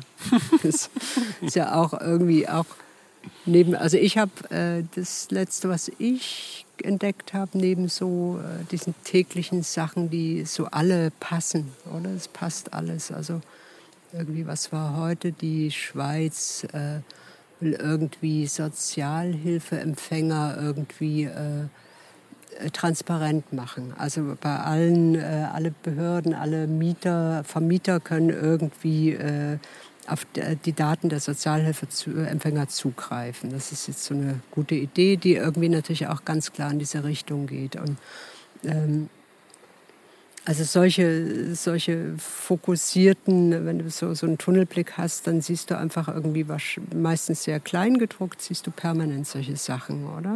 Ja, voll. So, das ist hier, jetzt werden biometrische Kameras angebracht und irgendwie bei euch in Deutschland ist ja auch irgendwie so, wer ist da? Herr Seehofer ist da, mhm. glaube ich, der, der richtig am Start ist. ist ist richtig ja. am Start mit irgendwie Netzdurchsuchungen und äh, Zugriff und Staatstrojanern. Das wird jetzt verabschiedet. Also es geht so bisher bin ich nicht enttäuscht worden von der Welt. Die macht genau was, was da drin steht in diesem Buch. Ähm, aber es ist ja gleichzeitig eine Freude, ne? also in Anführungsstrichen es Freude, weil du, du, also du, du Nee, es ist, es ist ein bisschen, äh, bisschen gruselig, weil äh, wir wollen jetzt ja nicht verraten, wie das alles ausgeht, aber äh, es ist ja so, dass die gewinnen. und, und, ich sehe auch im Moment äh, nicht so richtig, wie man dagegenhalten kann.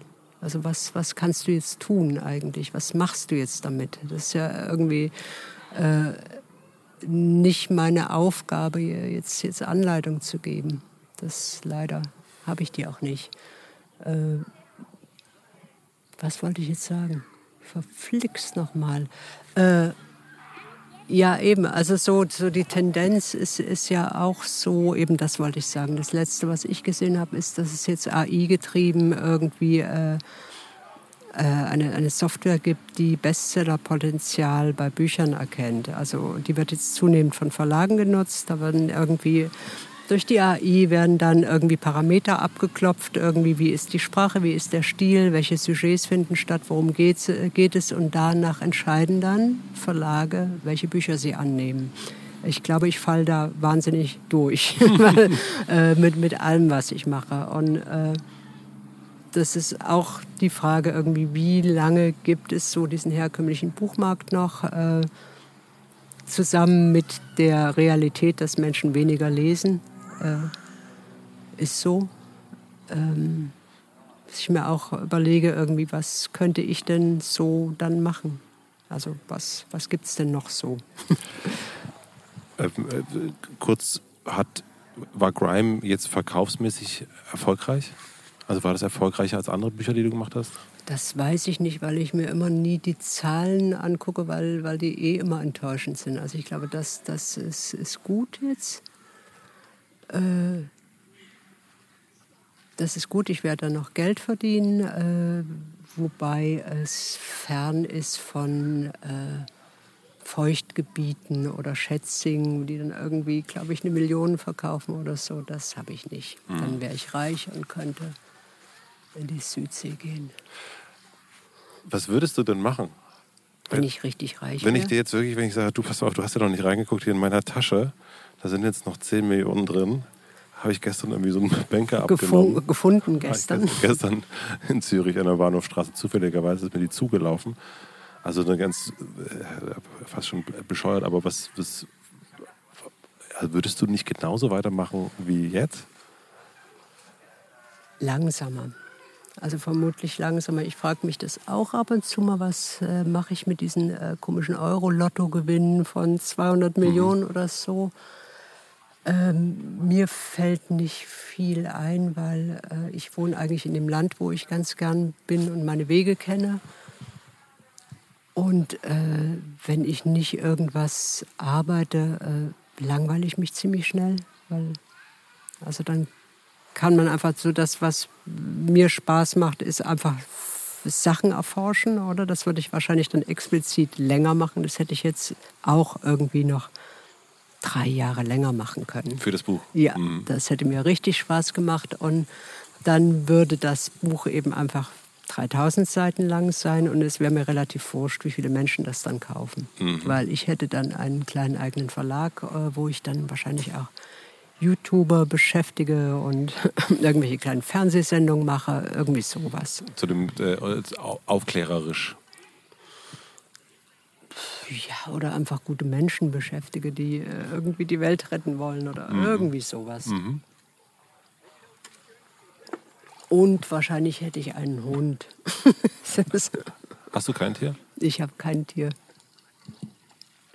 Aber du hattest auch, also ich habe das schon mal so einen Ansatz gefragt, aber du hattest nicht. Ein bis, Tier? Nee, bis jetzt nicht. Die sind alle gestorben. das ist komisch. Oh Gott, oh Gott. Du musst die füttern, ne? Das habe ich später erst mitgekriegt. Oh. Aber du hattest nicht einmal das Gefühl, ey, als in dieser ganzen Arbeit, fuck it, ich, ich ich, hier kann man, hier ist irgendwie die, also ich weiß nicht, was man machen soll. Ich lege mich jetzt mal auf die Couch, äh, hol mir doch einen Hund, kraul den Bauch. Naja, das, das ist einfach, äh, also das ist einfach so, dass dann wahrscheinlich meine Kohle fünf Monate lang würde. Dann also, wäre wär fertig mit der Kohle, dann kämen Also zu wenig Geld für Desillusion? Ja, ich glaube also sage ich jetzt mal so, ich, ich weiß auch nicht, was man so auf der Couch dann macht. Also es gibt ja so diese Fälle, wo Menschen dann so dick sind, dass sie äh, nicht mehr aus dem Bett kommen und dann verwächst das Gewebe der Couch mit dem Menschen. Mhm. Das ist jetzt, kann man machen, aber irgendwie ist es, ist es so mäßig geil. Im Buch geht's, also eine totale Kernsache und die wurde auch in der Bewerbung des Buches äh, ja so rausgestellt ist, so die eigene, die Erkenntnis der eigenen Bedeutungslosigkeit und der eigenen auch Mittelmäßigkeit. Es gibt so einen Charakter, Tome, der ähm, der Spacko. Der wirklich, wo man wirklich merkt, äh, also er dachte, er ist genial und hat dann irgendwann festgestellt, nee, ist er, ist er eigentlich gar nicht. Ähm, was hat dich dazu getrieben, das den so in, in so einem Zentrum zu rücken? Mm, naja, der, der ist so ein bisschen Symbolfigur für sehr viele Männer, die jetzt an entscheidenden Funktionen sitzen oder an entscheidenden Stellen, die ja wirklich so äh, selbstüberschätzungsgetrieben sind. Und äh, das, das ist Tom irgendwie. Mhm. Der denkt irgendwie, er ist der genialste Programmierer und hat alles im Griff. Äh, und er ist eigentlich eine Wurst, ein bisschen. Mhm. Aber ist das nicht so ein, also, also man, äh, man liest das, also ich lese das und frage natürlich schon, also wie ist das mit der eigenen Bedeutung? Ne? Und ähm, ich stehe auch jeden Tag auf und habe irgendwie eine Art äh, Schaffensdrang, den hast du auch. Mhm. Ähm, ähm, ich habe nicht äh, 85.000 Bücher geschrieben, aber man, man steht. 600.000 Podcasts gemacht. 600.000 Podcasts gemacht, das muss man auch mal machen. ähm, es ist ja auch eine wirklich eine, eine, eine, traurige Frage, die man sich dann, die dann so aufkommt. Und je nach Gemütszustand kann das, hat das ja so eine, kann das so eine Bettlägerigkeit mit sich bringen und man sagt ja, weißt du was, äh, so richtig super geil bin ich auch nicht, was ja an schlechten Tagen auch einfach da ist. Ich, ich glaube, jeder, ähm, also das, das, sich selbst hinterfragen, das ist ja nicht, ist ja nicht verkehrt, aber das ist schon ist krass deprimierend. Und was ich, ich weiß es nicht. Ich, ich finde das ganz. Guck mal, jetzt kommt eine Ente, die Killerente. Der See ist, nicht mehr, der See ist nicht mehr da. Ist alles, alle Tiere kommen ne? raus. Ne? Hm. Es stimmt alles, was ich vorher sage. See ist nicht mehr da, Ente, unglücklich, kommt jetzt hierher gelatscht. Komm mal her. Ähm, die, die, die eigene Mittelmäßigkeit, ich finde das. Äh, unglaublich befreiend, wenn man sich das ab und zu mal klar macht. Also das äh, wirklich, was Mittelmäßigkeit hat ja oder Bedeutungslosigkeit, das hat so, so einen negativen Beigeschmack. Äh, wir sind ja, die meisten von uns sind bedeutend im Kreise der Menschen, die uns gern haben und die wir gern haben. Das ist ja schon mal was, oder? Und äh, was, was so jeder machen kann, ist, hat auch eine gewisse Bedeutung, wenn man was tut, was, was nicht böse ist und was man gerne tut und gut tut. Oder? Das, so setzt sich die Welt zusammen. Also auch acht Milliarden Menschen, die irgendwas ganz gut können und gerne machen und anderen nicht schaden wollen. Ähm, die paar Ausnahmespackos, und ich rede jetzt nicht von, von Reichtum, weil das ist oft ererbt, also das, das äh, respektiere ich nicht so richtig sondern die, die wirklich genialen Wissenschaftlerinnen, die es gibt, die solche Superhirne haben, äh, das sind sehr wenige. Also so, das ist so das, äh, hat jeder so sein, sein Vorbild. Oh, ich werde nie so gut Fußball spielen können wie Ronaldo oder ja, drauf geschissen, dann halt schlecht Fußball spielen, ist ja auch was. Ähm, mich äh, erwischt es dann manchmal und ich, ich denke dann, oh Gott, ich äh, werde nie irgendwie ein, eine künstliche Intelligenz entwickeln können oder irgendwie Systembiologie begreifen oder irgendwas machen, was die Menschen wirklich rettet. Also ich äh, vergleiche mich immer mit Wissenschaftlerinnen und schneide das sehr schlecht ab. Und das beruhigt mich eigentlich wieder, um mich runterzuholen und äh, nicht zu das denken. Das beruhigt dich? Ja, weil ich denke denk dann irgendwie, äh, ich, ich bin nicht großartig und ich muss es auch nicht sein. Ich muss nur irgendwie das, was ich kann, versuchen gut zu machen. Und viel mehr ist gar nicht drin und viel mehr ist nicht vorgesehen, weil ich, also mich beruhigt das, weil ich, ich glaube, wenn du das nicht hast, passiert das, was äh, so Menschen äh, passiert, wie wir gerade beobachten können, vornehmlich dummerweise viele Männer, die meinten, sie konnten irgendwas großartig, großartige Journalisten sein oder Künstler und es langt dann eben doch nicht für den Weltruhm und dann äh, äh, werden sie auf einmal so, schließen sich der völkischen Bewegung an und werden wütende Männer, die dann irgendwie meinen, wenn jetzt äh, wir eine Zucht und Ordnung äh, hätten, dann würde mir als Mann, als genialer Mann wieder äh, Respekt widerfahren. Also das ist ja so der Antrieb, glaube ich, bei vielen, die gerade so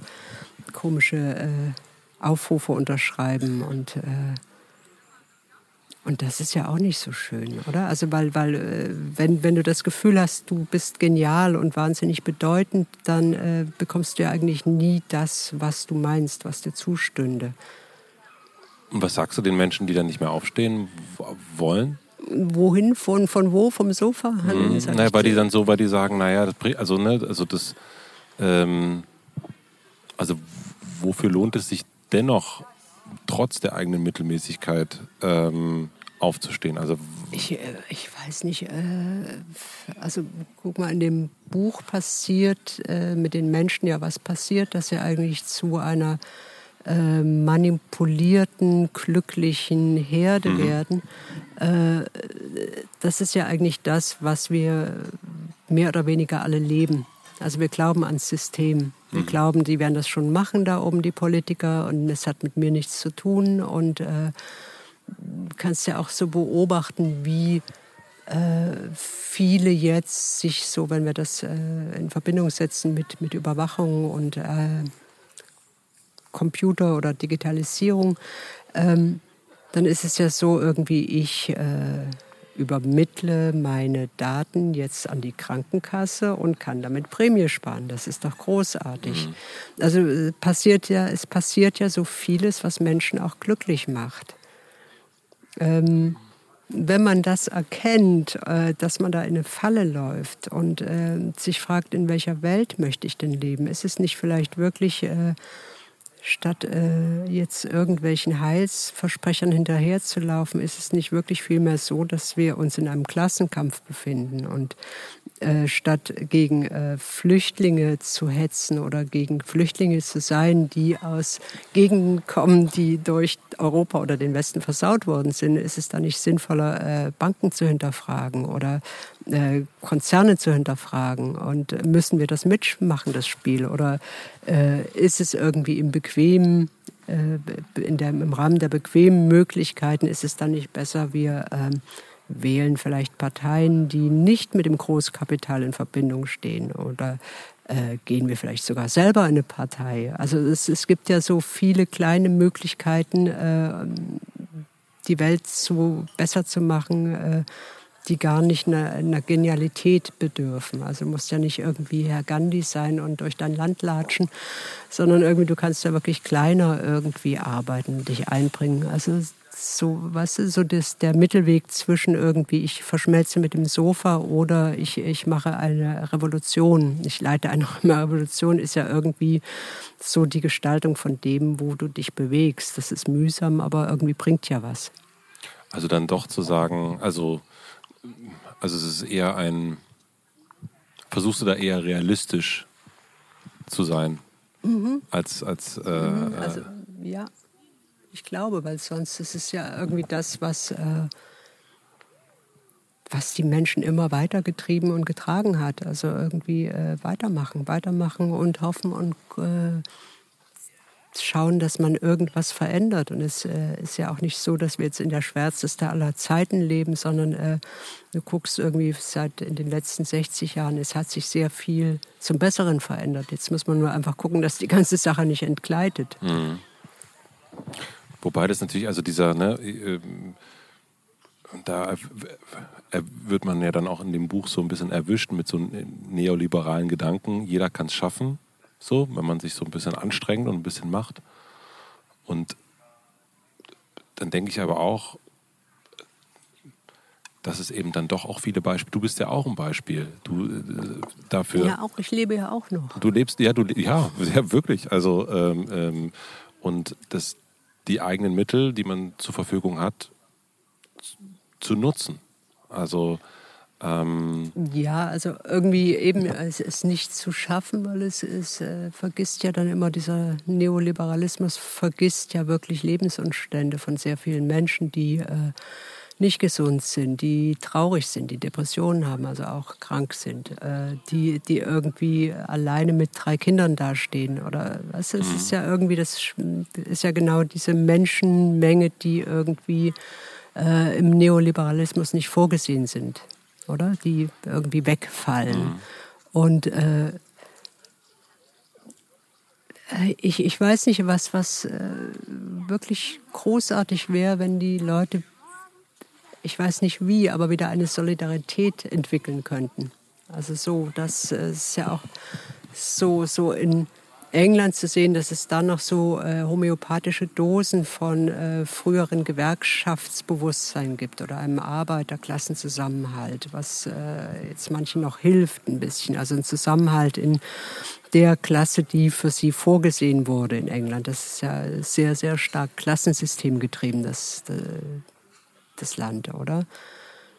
Und das, das wäre wär schön. Ich, äh, und ich glaube, das, das erreichst du dann eher wirklich, wenn du äh, deine Wutblase verlässt und irgendwie wirklich so Quatsch, ich klinge jetzt wie eine Sozialarbeiterin, aber wirklich so Bürgerprojekte machst und andere Menschen kennenlernst und äh, siehst, dass die meisten irgendwie dasselbe wollen wie du.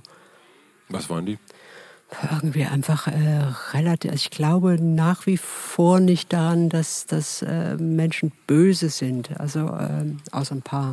Also ich glaube, das ist alles angelegt, Gutes und Böses sein und dass du das, das Gutsein fördern kannst, indem du einfach wahrnimmst, irgendwie äh, jemand, der dir gar nicht ähnelt in seinen Lebensumständen, äh, dass, dass dich sehr viel mit dem verbindet, dass alle irgendwie lieb gehabt haben wollen und irgendwie was zu essen haben wollen und eine geheizte Bude und irgendwie äh, es den meisten, äh, die nicht ich sind, irgendwie in Gemeinschaften besser geht.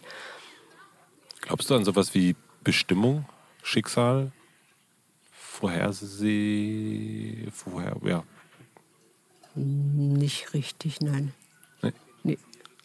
Völlig, völlig neoliberal. Alles kannst du alles selber machen. Nein, äh, nee, glaube ich nicht. Woran glaubst du? Weiß nicht, an äh, Lebensende und dass dann alles weg ist. also an, an, an nichts sehr irgendwie. an nichts, was außerhalb meiner, meiner Möglichkeiten liegt. Also natürlich kannst du Pech haben, einen Autounfall haben oder irgendwie ein Dachziegel erschlägt dich oder äh, das Flugzeug stürzt ab. Aber ansonsten, ich glaube nicht an Schicksale und Vorherbestimmungen. Guck hier, er macht jetzt gerade, er macht jetzt hier gerade ein paar richtig große Deals. So.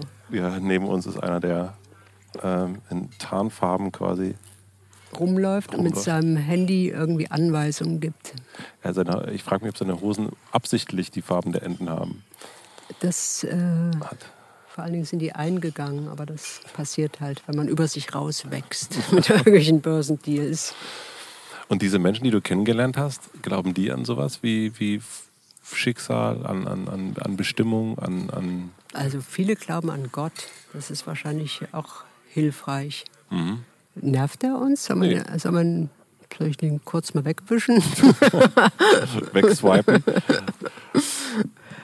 äh, ja, da waren relativ viele, viele, die an Gott glauben. Das ist, äh, versteht man dann auch. Also irgendwie, wenn du äh, ans System nicht glauben kannst, dass es dich äh, schützt oder irgendwie alles, was logisch wäre, irgendwie in einem äh, immer noch recht reichen Land, oder? Mhm. Dass das für seine Leute sorgen kann. Wenn du erfährst irgendwie, dass das alles nicht passiert, dass für dich nichts vorgesehen ist, äh, dann glaubst du halt an Gott. Der wird es schon richten. Mhm. Alte Buddy. Der alte Buddy. Ähm, ich würde mal einen, einen, äh, einen, nur klein, einen kleinen Jahresrücksprung machen. Ich fand das ähm, total lustig. Also was heißt lustig? Also ich musste schmunzeln, ja. Doch gleichsam. Ich musste doch, ich musste doch schmunzeln, als ich gelesen habe, dass du den Wunsch hattest, mit ähm, zehn aus der DDR zu flüchten, indem du nackt mit einer Leiter über die äh, Mauer flüchtest. Das war ganz gut, ne? Das ist eine sensationelle Idee. Ich hätte hab, auch funktioniert. Ne? Hätte auf, also ja, ja, völlig klar. Ähm, warum war dir das so früh bewusst, dass das ein scheiß System ist? Also als Zehnjährige dachte ich, naja, Chapeau. Ich, ich, war wahnsinnig klug, ne? Also das bist. Ist, ist schon so. Ähm, also das Einzige, was ich noch nicht wusste, ist, dass eigentlich fast alle Systeme ein bisschen scheiße sind. Aber das, das hast du ja gemerkt, also so als äh, bisschen durchlässiger Mensch, dass, äh, dass es nicht funktionieren kann, Leute einzusperren. Aber zehnjährig. Ich war klug. Was hast du denn mit zehn so gemerkt? Mit zehn habe ich, als ich zehn war, ist die Mauer gefallen. Also ah, Mensch, Alter. ich musste nicht mehr die Leiter, uh. die Leiter ranstellen, aber ähm, ich habe ähm, ich hatte zumindest ab und zu mal Ärger mit der Schule, weil ich nicht so Lust hatte auf ähm, Halstuch und äh, seid bereit, immer mhm. bereit, aber auch nicht aus einem, aus einem Bewusstsein, dass das jetzt alle, also so in einem klaren Bewusstsein, dass das jetzt doof ist. Mhm. Ähm, nur, dass ich es einfach doof fand, aber nicht, nicht systemisch konnte ich, also den, den, so klug war ich nicht. Ich glaube, ich ich hätte auch nicht gesagt mit 10 Uhr, ich glaube, dieses System ertrage ich nicht mehr, sondern irgendwie, äh, ja, wahrscheinlich war das wirklich mehr intuitiv gespürt, dass das äh, was mit den Menschen macht. Also, dass, äh, dass wahrscheinlich irgendwie äh, der Sozialismus ein bisschen vor die Wand gefahren wurde und dass äh, eben einfach dieses äh, Bespitzeln und Leute kontrollieren, was wir jetzt in anderer Form wieder haben irgendwie nicht so gut fürs Gemüt ist, wenn du ein bisschen anders bist. Und du hast ja dann, also mit Anfang 20, hast du einen ähm, Brief quasi, einen Ausreiseantrag gestellt. Und ähm, also ja auch, weil du dann da raus wolltest aus dem System. Hast du nicht manchmal den Impuls, das jetzt auch zu machen? Also jetzt irgendwo in, in, in jemanden, also wem auch immer. Jetzt, Aber wem schreibt man jetzt? Wem schreibt man jetzt? Also weil vor allen Dingen wohin? Das, hast du dich mal das gefragt? Ja. Was, was, was fiel dir irgendwas ein? Nee, mir fiel ein, äh, auch in, in äh, das, das macht das ja, wenn man sich mit dir beschäftigt, dass man sich solche Sachen fragt, ähm, dass ich dann eben dachte, naja, eigentlich eher Selbstversorger werden, selbst irgendwo Prepper. Prepper werden. Prepper, da gibt es ja auch. Das, das ja. hat dir gefallen, das oder? Die Prepper-Szene fandst du gut. Die Prepper. Und ja, also wie sich dann irgendwie doch ähm, zu sagen, na gut, dann zieht man sich mit seinen Liebsten zurück äh, und, und reist, baut, reist selbst aus, sozusagen, aus dem System. Also ähm, das sind so Gedanken, weil ich habe das Gefühl, man kann, also ich wüsste wirklich nicht, wohin man so einen Brief schicken sollte. Also äh, ich glaube, das weiß gar keiner aktuell. Wo würdest du denn preppern? Wo würde ich preppern? ähm, also es ist ein Geheimnis, sage ich jetzt nur dir unter uns. Ja, das. Äh, ich würde, also meine Familie und ich, wir fanden es im Wendland irgendwie, dachten wir, das ist ganz schön. Hier könnte man abpreppern. Hier könnte man abpreppern. Da, sind, da dachten wir so, also hier kommt wirklich kein Mensch hin. Mhm. Und Na, jetzt nicht mehr. Jetzt, also jetzt wissen die das. Ja, und, äh, die da oben. Die da oben, die da oben, die hören ja eh mit. Also unsere Handys liegen ja hier. Aber dachte ich so, ja, im Wendland könnte man gut abpreppern, ja. Das ist irgendwie, fand ich irgendwie ganz gut. Ja. Du hast noch keinen Prepper? Ich habe äh, fucking keinen Prepperort. Na. Na. Ich habe das ja so ein bisschen gehofft, auch in der. In der äh, Dass ich dir jetzt einen Prepperort sage. Nee, in, in der, dass ich hierher komme. Und äh, ich dachte, ja gut, wenn wenn Frau Berg irgendwie 20 Jahre darauf hinspart, hierher zu kommen, äh, dann muss das ja ein besonderer Prepperort sein. Ist schon ein ganz guter Prepperort. Also. Ist schon ein sehr, sehr guter Prepperort, aber ich, man muss schon ganz schön viel Geld auf den Tisch legen, um hier preppern nee, zu können. Nee, musst du überhaupt, überhaupt nicht. Also du kannst wirklich, wenn du so preppermäßig unterwegs bist, äh, kannst du hier einfach dich in diese ganzen Täler und Berge verziehen, wo also es wohnen auch viele hier. Die haben äh, wirklich, das ist äh, kein Quatsch, äh, diese ganzen Hügel sind voll mit äh, Preppern, Hütten, mit, Preppern mit, mit äh, Selbstversorgerhütten. Also du kannst hier sehr, sehr billig äh, so einen Steinhaufen ziehen. Und ich habe mal irgendwie, das war auch damals, als ich zum ersten Mal kam, traf ich eine Bankerin die so irgendwo, du kommst da auch nicht hin. Du musst irgendwie ewig eine Stunde latschen oder so berghoch. Äh, dann bist du wirklich völlig in der Einöde, sehr, sehr schön. Äh, und die hat sich dann so einen Steinhaufen renoviert und Zeug, eine Ziege und Zeug angebaut. Und also da, da sind viele hier. Ah, okay, dann Aha. ist es vielleicht doch nochmal. Vielleicht hier abpreppern. Hier, also das Wetter ist auf jeden Fall besser hier als im Wendland. Mhm. Also es ist ähm, auf jeden Fall, die Landschaft ist auf jeden Fall aufregender als im mhm. Wendland, weil Wendland ist einfach nur flach. Da sieht man aber auch den Feind kommen. Ähm, das ist auch. Äh, aber eine Stunde bergaufsteigen. Das macht wie keiner. Wie viele Feinde kommen? Also ja, dann muss man die ja schon fast respektieren. Da muss man schon sagen, Hut ja, okay, ab, Hut ab, ey. Leute, dann äh, hier bitte. Dann hier nehmt. ich ich, ich, ich gebe mich hin. Ja, okay. Aber darüber hast du noch nicht nachgedacht? Äh. Na, irgendwie nicht. Ich denke dann immer irgendwie, wo, wo kaufst du dann Kaffee? Ich hab, den, den dünnen Kaffee, den du morgens trinkst. Diesen da kannst, dünn, da da kannst du lange mit.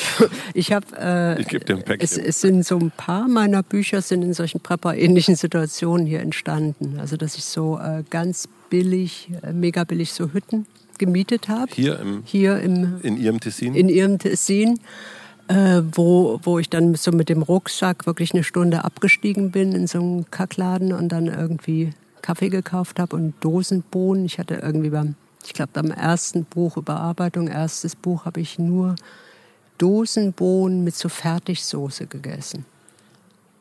Stand ich drauf. Mhm. und dann äh, wieder, wieder hochgestiegen mit dem Rucksack. Das Fühlte sich aber auch gut an, ne? Irgendwie auch kräftig. Mhm. irgendwie auch so durchgepreppert alles. Und da ist dann nichts. Also mhm. da sind dann Tiere und Wildschweine und. Musst du dich ausschalten, wenn du schreibst? Oder die Welt draußen ausschalten? Nö, überhaupt nicht. Es läuft auch immer irgendwie Fernseher oder Zeug. Ah ja. Also ich überhaupt nicht. Ich, es gibt ja auch so Menschen, die dann äh, nicht, dass sich vom Internet abkoppeln oder so. Mache ich alles nicht. Man muss ja schnell zwischendurch mal ein paar Formeln nachschlagen. Oder schnell, schnell, schnell mal einen Tweet raushauen. Und, und ich weiß, dass du dich ja nicht reflektierst. Ähm, ähm, aber hast du eine Vorstellung, zumindest eine Waage, woher dein Gerechtigkeitsbewusstsein kommt? Also, dass du dann so mitfühlst oder dass du auch ja so, so früh mit gefühlten zehn Jahren schon denkst, das ist jetzt irgendwie. Ähm Keine Ahnung. Also ich, ich glaube, äh, also zum einen ist wahrscheinlich ganz banal, weil ich nie reich war. Also ich habe keine Ahnung, wie gut oder wie ich drauf wäre, wenn ich äh, Frau Quandt wäre, oder? Wer ist Frau Quandt? Frau Quandt, äh, oder heißt sie nicht Frau Quandt? Nee, Frau Klatten heißt die. Frau Klatten. Quandt-Familie. Also wenn du einfach mit ein paar Milliarden geboren wirst, keine Ahnung, wie man da drauf ist. Äh, also eher, es ist eher irgendwie so ein angeborenes Klassenbewusstsein, würde ich mal tippen. Äh, das, was ich schon mal sagte, dass ich mich eigentlich eher wohler fühle bei irgendwie dem, was die Gesellschaft als Versager bezeichnet, dass ich mich da eigentlich eher einordne. Und äh, dann, dann glaube ich, äh, dass äh, mich Sachen äh, sehr schnell erreichen oder dass ich äh, keine, keine wahnsinnige Panzerung habe. Also, also, die Durchlässigkeit. Ich glaube, also dass äh, ich äh, auch irgendwie fast anfange zu heulen, wenn ich nette Menschen sehe oder traurige mhm. Menschen oder, oder irgendwie. Das ist vielleicht so, so das, das, das Geheimnis. das Geheimnis ihres Erfolgs. Aber ähm, es gibt ja auch auf der anderen Seite äh, eine unglaubliche Zuversicht dass deine Intuition ja hundertprozentig funktioniert. Also wenn du Erfahrungswerte. Erfahrungswerte. nee, aber wenn du so früh schon erkennst, dass da irgendwie was Scheiße ist und dann in der Nachbetrachtung mit, mit älter werden und sich angucken und so weiter und das Thema gucken und so wissen, ja stimmt, ich hatte wirklich das, ich hatte wirklich recht, dass das ein Scheißsystem ist. Das ähm, ist ja schon mal eine gute Versicherung für einen selber, dass man sich, dass man seinem Gefühl auch trauen kann. Das wissen ja viele auch nicht, ob sie ihren Gefühlen trauen können. Und das scheint bei dir schon da zu sein. Ja, aber das ist ja auch ein bisschen egal. Oder? Ob man Gefühlen traut oder nicht, ist ja.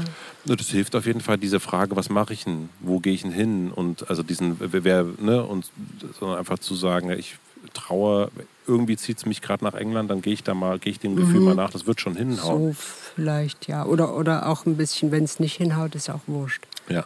Also das ist, ich habe, äh, wie sagt man denn, also keine, keine keine Scheiterangst, weil machen wir ja dauernd alle. Gibt es Menschen? Außer er jetzt, er ist nicht gescheitert. Okay. Das ist wirklich, wirklich in dem, also in diesem, es gibt so ein paar Podcasts, die ich aufgenommen habe, wo ich denke, schade, dass da keine Kamera dabei ist. Das ist heute ist auf jeden Fall einer davon. Also es ist äh, Ganz gut, gut ne? gewählt, Frau Berg. Gut ja, gewählt. Finde, das, ist ganz gut. Das, haben wir, das haben wir gut geschafft. Bist du noch, äh, hast du noch so ein bisschen oder bist du. Ähm, bist Musul, du? Musulos? Nee, ich, nee, ich muss nicht. Äh, Musulos ist das die. Ich, ich, ich muss auf Toilette. Ja, dann wollen wir mal ein Päuschen machen? Päuschen machen? Ja. Brauchst du das, brauchst das nicht? Äh, nee.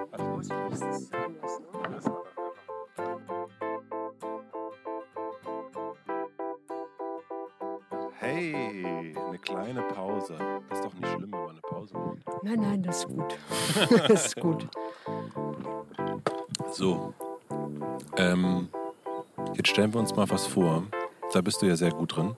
Und zwar? Damit doch was bleibt von Frau Berg.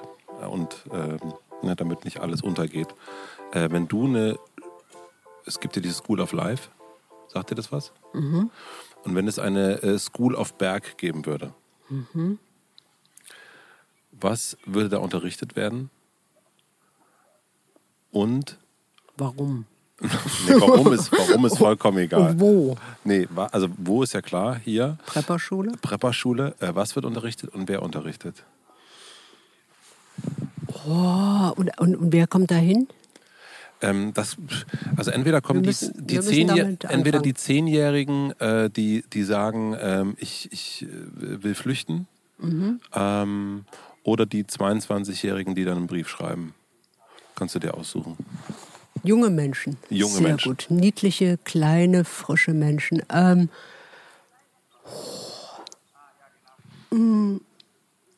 oh, wirklich so, so vermutlich ähm, würde ich versuchen, den Menschen ein Gefühl dazu, äh, also ein Gefühl vermitteln, dass sie nicht alleine sind auf der Welt, dass sie eben nicht das Zentrum sind.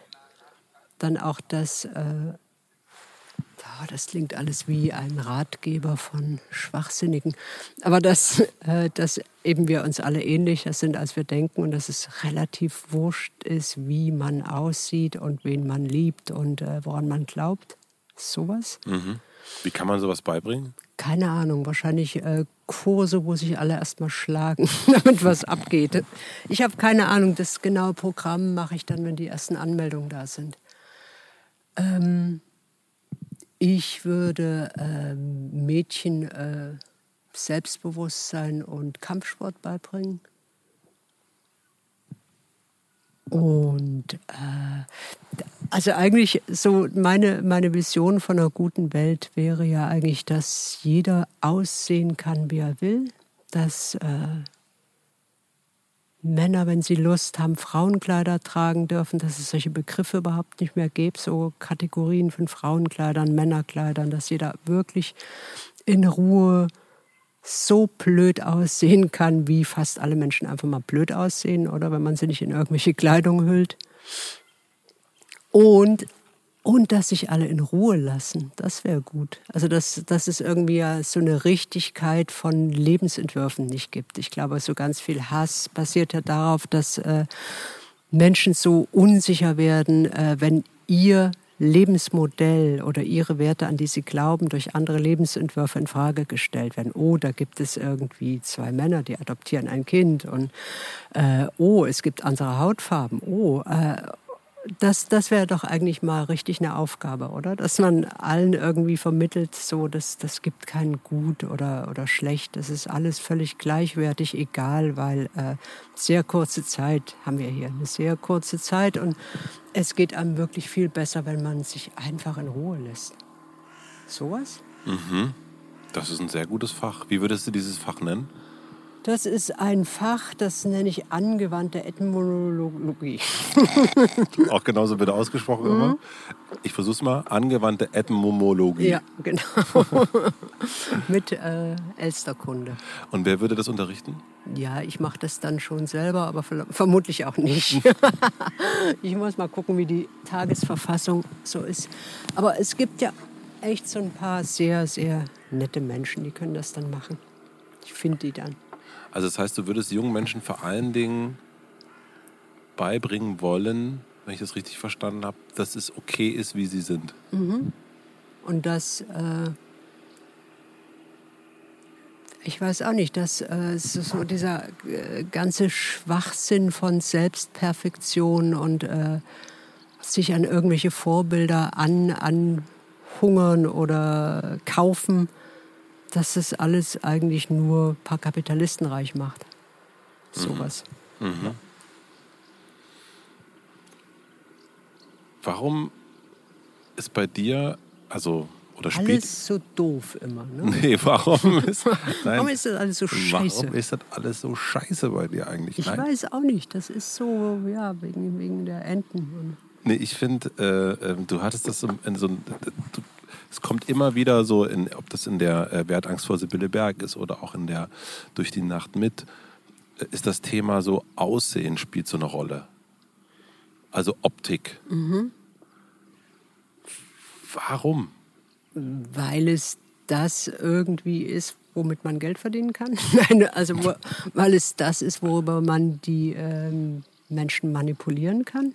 Über Optik. Ja, also was ist, warum, warum lehnt man Menschen ab, die man nicht kennt, weil sie anders aussehen, weil sie irgendwelchen Normen nicht entsprechen oder weil man sich selber ihnen unterlegen fühlt, weil man selber nicht den Normen entspricht. Und welche Normen sind das denn überhaupt? Also ich äh, finde, finde das sehr wichtig. Also wie gerade jetzt irgendwie mit, mit der aufgepeitschten Gesellschaft irgendwie, äh, man, also viele, die viele lehnen jetzt irgendwie Menschen ab, weil sie ein bisschen mehr Melanin in der, in der Hautoberfläche haben. Warum? Also warum? Das, also ich glaube, Optik ist, ist so der schnellste Transmitter für irgendeine angenommene äh, Andersartigkeit oder einen Ausschluss von der Gruppe, was auch immer die Gruppe ist, oder? Und hast du, also du hast ein paar Mal auch darüber geredet, dass du dich angesehen fühlst und dass du dich alienartig fühlst. Hat sich das verändert? Ja, das ist weg. Das, das war. Äh, das war, äh, stammt aus der Zeit, äh, wo ich das sagte, irgendwie, dass man alles auf sich bezieht. Mhm. Also, dass man irgendwelche Blicke, die äh, jeder hat, man guckt sich einfach an. Wir sind Menschen, wir gucken den anderen an, gucken irgendwie, wo wir, können wir den einordnen? Ist der gefährlich? Ist das irgendwas? Äh, und das stammt, glaube ich, aus der Zeit, wo ich denke, man starrt mich an und äh, lehnt das ab, oder? Weil was weiß ich, was, äh, was, was ich mir damals ausgedacht habe. Weil zu dünn, das Gesicht zu lang, die Ohren zu groß, die Nase zu groß. Und das interessiert mich heute nicht mehr. Das hast du, du hast es von dir selber angenommen mhm. und hast du bewusst oder unbewusst, keine Ahnung, ähm, ich meine, du hast dich aufs erste diese, Buch. Diese Nase rot angemalt? das habe ich. Das hab, ich habe eine rote Nase von uns beiden. ähm, ohne Alkohol. Ähm, nein, hast du, ich meine, du bist auf deinem ersten Buchcover drauf und, ähm, und dein, ähm, durch deine Öffentlichkeit bist du ja auch sichtbar. War das auch so ein, also äh, das, was mir wehtut, das mache ich Mm -mm. umso mehr? Überhaupt gar nicht, da stehe ich überhaupt nicht drauf.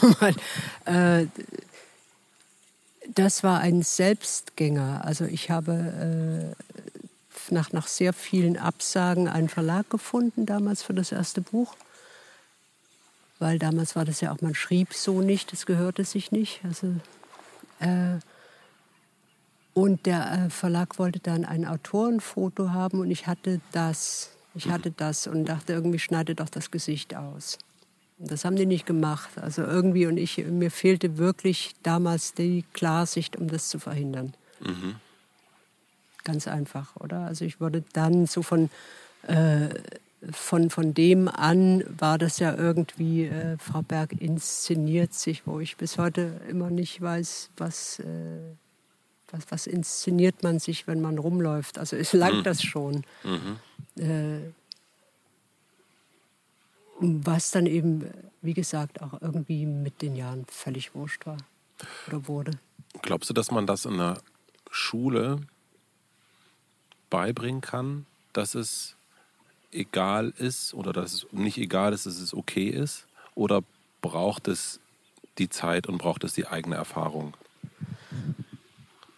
Ich, also wenn ich heute so dran denke, wie ich früher mich gesehen habe und, und, unsicher war mit, mit allem, was irgendwie den Körper anging, der immer irgendwie einfach zu lang und zu dünn war und zu spitzig im Gesicht. Äh, denke ich, dass es mir wahrscheinlich gut getan hätte zu sehen, dass es erstmal viele, viele gibt, die so aussehen. Also dass ich nicht irgendwie alleine damit bin, sondern dass es einfach eine Masse von dünnen, langlierigen Menschen mit spitzen Köpfen gibt. Und äh, vermutlich hätte es mir geholfen, ja. Wenn man irgendwie sieht, guck mal, das sind alles Menschen und die sind innen alle gleich und die sind alle gleich unsicher und haben alle das Gefühl, die Welt starrt sie an. Also ich, ich glaube schon, dass man ein bisschen ein Fundament legen kann, was besser ist als das, was heute irgendwie passiert. Du musst irgendwie einen bestimmten Body Mass Index haben und deine Haut muss straff sein und äh, deine Nase muss gerade sein und deine Ohren müssen klein sein. Äh, ich, ich glaube so, dass da gerade wirklich so ein Rückschritt wieder passiert. Also Unbedingt. ein gesteuerter Rückschritt, um Produkte zu verkaufen. Ähm, Gibt es noch was anderes, was du unterrichten würdest? Ja, Programmieren würde ich allen beibringen. Also da würde ich mir dann Fachkräfte holen. Und viel, viel Wissenschaft. Das ist gut für den Kopf. Viel Wissenschaft und äh, was würde ich denn noch? Kein Sport. Ich würde echt keinen Sport unterrichten, außer Wirklich bisschen, nicht? Ja, ein bisschen Kampfsport. Das ist gut. Das hat mir auch sehr gut getan. Hast du Karate gemacht oder machst nee, du Karate? Kung Fu. Kung Fu. Mhm. Mhm. Machst du noch? Nee, heute mache ich nur noch Gewichte. Mhm. Sieht man auch. Pumpen. Ne? Ja, also ich, äh, man sieht ist- das ein bisschen. Deswegen geht es immer auf, weil diese Gewichte. ja, äh, das ist so- einfach diese wahnsinnige Brustmuskulatur, die 18 Inches umfasst. Ja. Frag nicht, Bruder. Äh, was, was bringen wir denn den Menschen noch bei? Außer Programmieren und dann vielleicht äh, noch ein bisschen Kunst? Auch nicht schlecht. Warum? Kunst begreifen. Das doch vielleicht, also nicht selber machen, sondern begreifen, was, was meinte die oder in welcher Beziehung war Kunst eigentlich auch sehr oft irgendwie ein Weg des Widerstands. Oder? Wie, das muss man ja lesen können. Das, äh, das würde ich wahrscheinlich unterrichten, weil es irgendwie die Sinne ein bisschen schärft. Hast du noch was? Kommunikation. Sehr gut. Guten Tag. Guten Tag. Mein Name ist Matze. Ich bin, ja, sowas gemacht. Und dann vielleicht noch Wege aus der Langeweile, weil ich glaube, irgendwie wahnsinnig viel Bullshit passiert aus Langeweile. Steile These, denk mal drüber nach schnell. Ja, also hm, Also man kann ja auch so, so verdumpfen, oder? Also so wie, äh, ich glaube, damals irgendwie die Einführung des Fernsehens irgendwie die, die äh, Menschen irre verdumpft hat, oder? Also du wirst ja so zum äh, passiven Konsumenten, was irre angenehm ist, oder? ich glaube, das richtige Langeweile, also wirklich Langeweile, Okay. äh, und also was, Führt geradewegs in die Prepper-Szene. was führt, richtig Langeweile führt in die Prepper-Szene und äh, äh, führt zu Kreativität. Kreativität. Ich glaube, dass Ich glaube, das führt zu Chips fressen auf dem Sofa und verwachsen mit der, mit der Textilie. ich glaube, das ist Ablenkung. Chips fressen? Nee, ähm, Verschmelzen. Äh, Fernseh gucken. Ich glaube, Fernseh gucken, also was Fernseh gucken oder konsumieren lenkt ja ab von der Langeweile, finde ich. Und aber in dem Moment, wenn du wirklich Handy weg, äh, du kannst nicht irgendwo drauf gucken, du musst sozusagen in dich selber reingehen und mal ein bisschen rum. Furchtbar, das ist so hohl da drin. Nein, das, das möchte ich nicht unterrichten.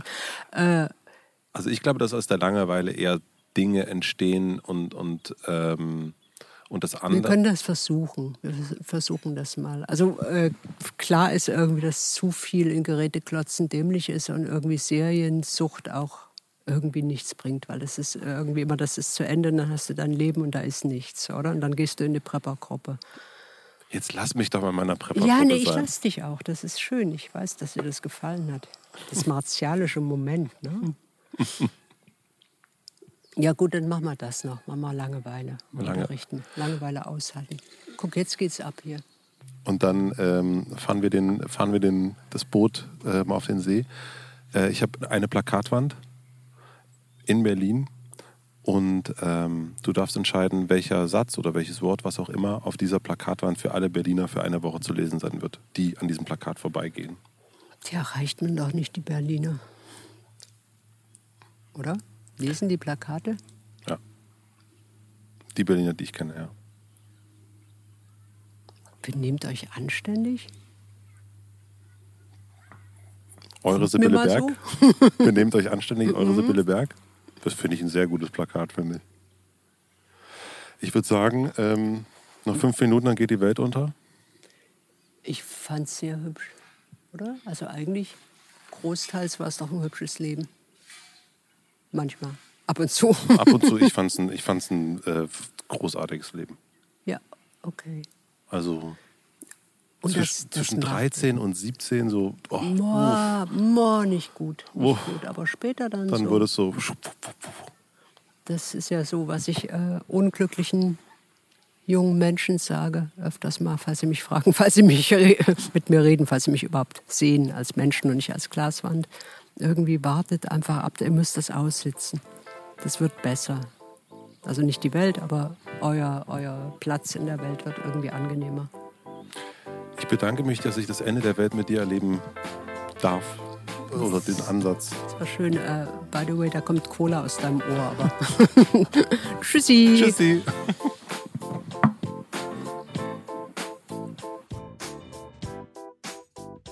Vielen, vielen herzlichen Dank fürs Zuhören. Ich freue mich wie immer, wenn ihr diesen Podcast abonniert, wenn ihr ihn bewertet, wenn ihr mir in den Kommentaren schreibt, zu welchem Gast ich als nächstes hinfahren sollte.